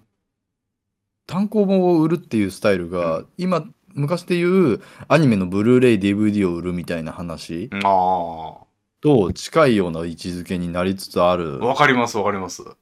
んでしょうね。俺もあのなんて言うんですかあの地元最高っていう漫画がはありまして、あのなんか可愛らしい絵柄やねんけどやってることはもうえぐいヤクザみたいなことをやってるっていう、まあ、漫画があってそれず全部ウェブで読んでたんですよそのツイッターはで投稿されるんで、はい。はい。でもコミックス出たって言うから買ったんですよねはい。それはまあなんか全部知ってる話というか読んだ話やけどまあまさにその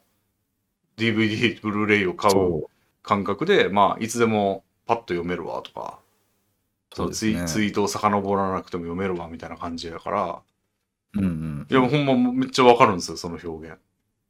そうですよね。だから、もう漫画自体、漫画の本編はうんうん無料で読むのが当たり前になって、うん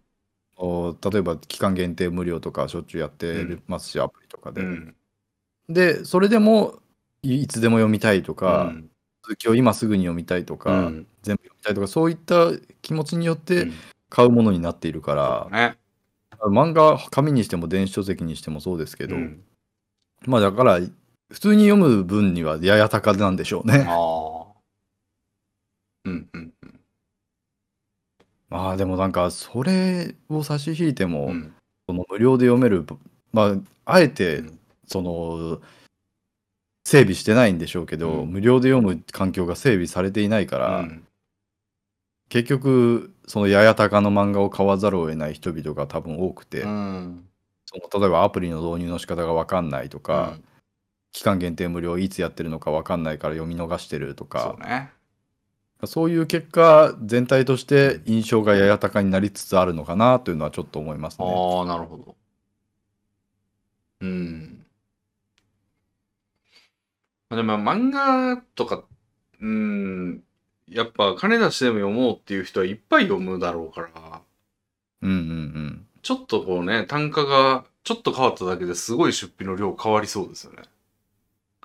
ああ、なるほど。うん。なんか1点だけ買うとかってあんまないじゃないですか。もう買う人は買うし、買わない人は買わないって感じだから、なんか100円違ったら、もう月にだいぶ違ってくるんだがみたいな。下手したら1万円弱ぐらい違ってくるんだがみたいなうんうんうんことになるから、結構値段は大事やけど、まあ、そう考えると Kindle とかすげえ高いのかな。ああ、まあそうかないっ。ぱい買うことを考えれば。うん。なんか、見放題、映画の見放題サービスとかあるじゃないですか。うんあれと同じなりで、漫画の読み放題サービスっうてん全然生まれてこないじゃないですそうか。ですね。 まあ、アンリミテッドがありますけど、うん全然ラインナップうがんアマプラのそれとは質が違うので、うん。やっぱりそうなっていく流れも微妙に阻害されてるというか拒否されていて、うんその出す側から、うんまあ流れとしてやりたい方向性としてはだから期間限定無料でアプリに呼び込んで、うっんていう流れをうんまあ推し進めたくて、うんかつだから単行本が売れないようにはしたくないとうんいう方向性なんでしょうけど、うんまあだからこの方向性は多分高くなっていくうん流れなんでしょうね。うんまあ音楽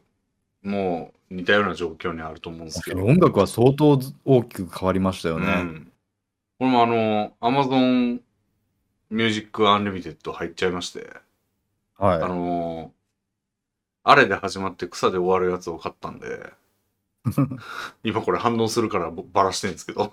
なるほど、なるほど。あのーそれでね、再生してもらって、で、おすすめがすごいんですよ。おすすめが、なんかすごい精度高くて、へえー、俺が好みの曲ばっか書き寄るんですよね、自由に書きさすと。すごい。すごいなと思って、ね、まあ、当然漫画で考えたら、俺が読んでる履歴が分かって、うんうん。それを好きな人が好きになりがちなやつとか勧めてくれたら、なんかすぐ買う気になりそうなもんやけど、確かに。まあでも、その音楽はプレイヤーが多いというか、プレイヤーっていうのはその作ってる側のに、どっちかというとなりやすいと思うんですよね、その漫画に比べたら。うん。まあ俺でも言うたら作れてるわけやから、なるほど。人口、作り手側の人口が多いから、なんかそういう形になってて、お漫画はちょっと、いや、これ全然適当なこと言ってるから、事実と違うかもしれないけど、書ける人がやっぱちょっと技能色という度合いが高いというかなん でそうなんですかね。人口が少なくてうんその安売りしてないってことなんですかねその見放題みたいなことをしてないというかうん、まあ、うん結構これはうん分かんない部分ですね。たまたまなんですかねたまたまそういう流れでどこで道をたがったのかみたいな ことないや、の本当に実、まあ、やっぱりその、楽しみたい人うのん楽しみ方の違いも絶対ありますよね。あー音楽はだってう流んしておきたいじゃないですか。はいはいはいその時に YouTube の MV としてしかその音楽を聴ける状況になかった時、うんちょっと使いづらいじゃないですか。なるほどあーだから、うんわざわざ Amazon Unlimited で、うんあ Amazon Music で聴けるようにするとか、うんまあ、CD を買う人音源を買う人も出てくるでしょうし、あうんそういった形であ確かになんか消費を無理やりさせられているというか聴けるは聴けるけどわざわざこっちで聴かなきゃなみたいな聴けるようにしなきゃなみたいな、うんそれがなんかやっぱり漫画でも映画でも全然使うタイミングが違うかああらなるほど、買わなきゃってなるきっかけがそれぞれに違うのが面白いですよね。うん確かに漫画をなんか流しっぱにしとくって意味不明やもんそうですよね言ったら漫画は別にうんその違法サイトで見るのでも Kindle で読むのでも紙で読むのでも、うんアプリで読むのでも別に構わないって思えるような楽しみ方をするものじゃないですか、うんでも音楽だとねうんやっぱり微妙に違っうんなんか違うと困るわけですよね、でも映画は見放題あるけど漫画は見放題ないんだな漫画と漫画と映う画んの大きな違いだと、うんあの時間的な拘束が映画にはあるけど漫画にはないのではあはあはあその無限に読める読む行為ができてしまうその利益の算利益というかなんて鑑賞者のあーから徴収する金額が設定できないみたいな問題だかあーらこの映画はじゃあ100万人に見られましたのでこの映画の配給会社にはじゃあ100万円あげますみたいなことができるとして、うん漫画の場合はこの漫画100万人に読まれてるけどこの100万人がもううん本当にちゃんと読んでるのかどれぐらいの時間をかけて読んだのか、うんそもそもこの漫画の内容にうんそれを支払うだけの価値があったのかみたいなことうがん同じようにできない、なるほど。時間的制約がないから、なんか、ほんまにめちゃくちゃ得、得というか、大量に読んでる人がいたとしたら、分配額めちゃくちゃちっちゃくなるよな、一個あたり。え、そういうことなんですかね映画とかは、言うて何本しか見れないでしょ、みたいなのがあるから、ある程度あん、一個あたりが安定するけど、ってことう。そうだとちょっと思いましたねありえるな。うんまあでもそれでは説明がつかないぐらい漫画のサブスクはしょぼいんですけどね、うん。これはまあもしかしたら、うん。いい意味で作者の権力が強いからっていうのはあるかもしれないですね、うん。権利問題として、うん映画の場合は配給会社にほとんどの権利を渡してしまって、うん例えば監督が俺の映画はアマプラで配信なんてしてほしくないよって思っていたとしても、うん拒否する権利はもう権利上ないあという契約になっているのに対して、あ。はいはいはい。漫画はそれぞれの作者に残されている権利がその出版社との契約の段階で、うん全てを断る権利あなたに残した状態にしときますよっていう契約になってるせいで、うんサブスクサービスを作ろうとした時に漫画家それぞれにアポイントメントを取って契約書を交わして、うんみたいなことをしなきゃいけなくなっていて、うんだからサブスクサービスなんて作ろうとする人がいないなるほど。実際それはあの確かあるはずです、うん、映画との違いとしてなるほどね。全然出版社がじゃあジャンプのサブスク作るぜってなっても全然ジャンプにはそんな権利ないんで すよおーなるほど。うん。確かにまあそういう絡みでなんか単純にこう消費行動がどうだろうとかいうわけではないのか。そうですね。あの、アスカが出ないのと一緒ですね。アスカアスカ。あの、アスあの風来の試練のアスカがうんあ全然めちゃくちゃ需要があるのにも対し、かかわらずうんリメイクも出なけれあ。ば、移植も出ない。うだかんらもう権利の所在うんうがんもうね、うん 明らかになっていない、どこにアクセスしていいのかわからないっていうう。んでもまあ、漫画もそういうのが多いんでしょうね。ややこしくなってない方がまあ、みんなにとっていいんでしょうね、でも。なるほど。あの、やっぱアニメとかもやっぱ、アニメとか映像作品とかも制作委員会方式がメジャーじゃないですか。はいはいあはれってもうバラバラになってると、何にも、こう誰か一人でも拒否権発動したら無理になっちゃうから、い。うんうんうん。まあ拒否制作委員会が全部うんの権利を持っているっていう状態ですようね。ん、の方に行こうとしてるってことはやっぱやいこしいスステークホルダーじゃねえわその権利ホルダーをうんうんうん。排除するっていうか、存在させないっていう、そうですね、うんそれに気づいたんでしょうね、アニメ業界うは。ん でも、アスカが作られたあの段階うのんゲーム業界はそれに気づいてなかったんですかね。まあ、やっぱ一人の力でできるかものなのかどうかっていうのも大事だよな漫画ってできちゃうもんな、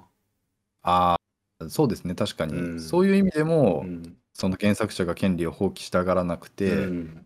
例えば、本当に漫画か漫画がうんたくさんの人の力でしか作り上げられないものなんだとしたうら、んし出版社が、じゃあ、お前リーダー、うんこのこいつら従業員、漫画作れうんっていうような指示を出す形になると思うんですけど、うんうんそうなった時多分集英社がちゃんと権利をうん持てるようにうん作るはずですそもうんでね。そすね、れがうんそういう過程がなくして漫画家が一人ポイポイって書いちゃうもんだからその権利欲しいんですけどっていう集英社がなったとしてもも 漫画家はちょっとそれはってなる個別契約になっちゃうよねそうですね。だから逆に言うとこう個人の力で人をひ引きつける力を持つようなメディアっていう夢のあるメディアですねやはり、まあ今のところはそうですね。うん多分でもあの多分それが大きな理由なのかもしれないですけど、うんあの何でしたっけ Webtoon はいはいはいあの手の新しい形式の漫画は、うんおそらく会社主導でやって会社が権利全部持っているタイプなので、うんあまさしくそういう漫画の企業側からしたらわ悪しき風習うんを払拭したくて新しい形う式んで、うんそういう新しい契約体制でやっうんうんてるんだろうなっていうのはちょっと思いますね。でも今強力な AI という存在が平準化していくんだったとしたら逆に今まで集団でしかできなかったことも個人でできるようになるかもしれないアニ,、うんうんうんアニメとかを個人で作れたらアニメが大人気アニメが実は個人制作みたいなあことにーもできうるかもしれないですね今後、確かにそうですね。うんうんいやいろいろ変わっていく感じがしますねうう。んんでもなんかこの前、ん電子書籍にあ関してですけど、うんあのー、アマゾンの、はいその流星にあたって、うん人々が背負わされうたん代償みたいなものの論説を読んだんですけど、それに書いてあることにハッとなりましたね。そのアアマゾンで Kindle 書籍を買うとき、うんあなたはあの倍の値段を払っているんだって言われて、ほえっと思ったんですけうど、それは Amazon にその本をうんその買わせてもらっていると同時に、うんその本を他の場所に持ち出す時うにん改めてお金を払うことになっていると。ほうだからその Amazon がもし潰れた時うにん別の電子書籍サイトで同じ金額を支払わないとその本を持ち続けることが許されないそうだね。わけじゃないですか。だからあなたが Amazon でその本を買った瞬間、うんあなたはその本を持つために、もう一冊分買う約束をしたことになっているみたいなことを書かれていて、うん。だから、まあ要するに何にも買ってないんだよっていう話なんですけど、まあ、確かにって思っちゃいましたね。うん、まあね。まあ、2回目は払わなければいいという説もあるけど。そうです ね。もう、アマゾンでも読めなくなったら、もう所有しなかったことにするみたいな。いや、だからそうせざるを得ないんだなっていうことまをあそう改めて、いや、それ改、めて感じて。それは俺、最初、練習席に否定的だったんですけど、はいはいはい。それはもうほんまその理由ですね。アマゾンいやーがなやんかやめたり、出版社が引き上げたりしたら無理やんけ、みたいな。読めへんねんけ。いやーそれもね、なんか何にも知らなかったわけではないですけど、一瞬で忘れ去ってしまうんですようね。ん。まあいい見てると。でも今はなんかもう、アマゾンがそうなることはないっしょっていう 気持ちに。と思うじゃないですか。うんその論説によるうんと、その発想うはん Amazon によって支配されていると。うんうんうんだから結局のところ、うん最終的に Amazon は、その利益を最大化させるためうんに、それを人質に取る算段ができているはずだと。うんあなたが買った Kindle 書う籍、んこれからも読み続けたいのであれば、その Kindle 永続会員になっていただくためうんに、月々500円支払ってサーバーを維持してくださいみたいな契約になって、うんそれを支払わない限りあなたの Kindle ライブラリにあなたはアクセスできませんみたいな、うんそうなるぞって書いてました、うん現にそれを今まで何度何度となくしているからうんみたいな、うんうんめっちゃあるなと思いました、まあ、そうやけど、まあもうアマゾンさんには、もう、生活支配していただいて。差し出しまいすやもう俺それはどんどんどんどんだからどんどん水温上げられますよ、なるほどねゆでゆだゆだっていることに気づかないうちにまあ、そそうなるかもしれんけど、まあ、便利なんで。いやもう本当にそれしかないそれしか言えないですよね我々としてはそうだね。うん。できるだけ長く競争状態が続いてほしいですね、うん。だから僕は頑張って、んあのツイッターとか、うんあの Google とかにもお金を払って競争を激化させようと思います。なるほどね。もう俺、Kindle 一択になっちゃってるからな、今。いやでも一本化しますよね。でも本当の意味で一本化されたら Amazon はもうそれを安く提供する理由がなくなりますからね。まあね。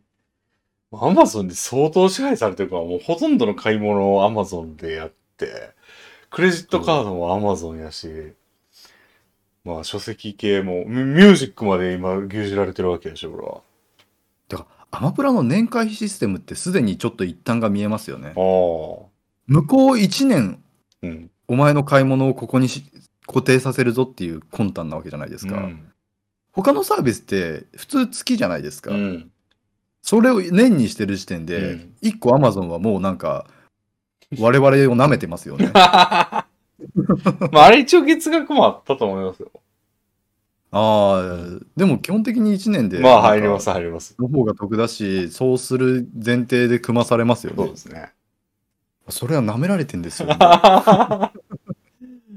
い や、でも舐めてたとしてももう、いや、まあ舐められるぐらい依存してるわ、もあれはもう送料ではなく、送料の前払いをさせられているのに過ぎないって言われう。て、うん確かにって思いましたね。前払いをしているのに何をありがたがってるんだみたいな。神だわとか言ってるもんな。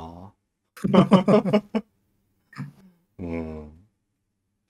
そうですね。いやーでももう、相当依存、ほんまに依存してるんで、もうしょうがないです。これはもう対抗できる問題ではないんですけどね。うんだから、それに危機感を覚えて、うん。もうどうしようもないことをしているから向こうは強いのであっうて、ん、 ただただアマゾン様ってすごい恐ろしい以上なん ですよ。な ありがたやーって言うしかないです。ので電子書籍もね高いと思いますし、うんこれからも高くなるかもしれませんけど、この便利さには我々はもう飼いならされてしまっているのでどうしようもありません。うん。全くです。なるほど。はい。じゃあ、こんなとこですかね、今回は。そうですね。はい。いやー、なかなか映画も見まして、今後も作品摂取を頑張ってやってい、頑張ってっていうか、楽しんでやっていきたいです ね。そうですね。あとボードゲームええやりましょう。ぜひやりましょいやマジで近いうちに誘いますからう。ね。ああ、なるほど。で、その時にはもう部屋建てていっぱい呼びますわ、俺も。あそれはいいですえね。えはい。はい、それでは、ははいい、、ありがとうございました。ありがとうございまましたた。お願いします。す。はい。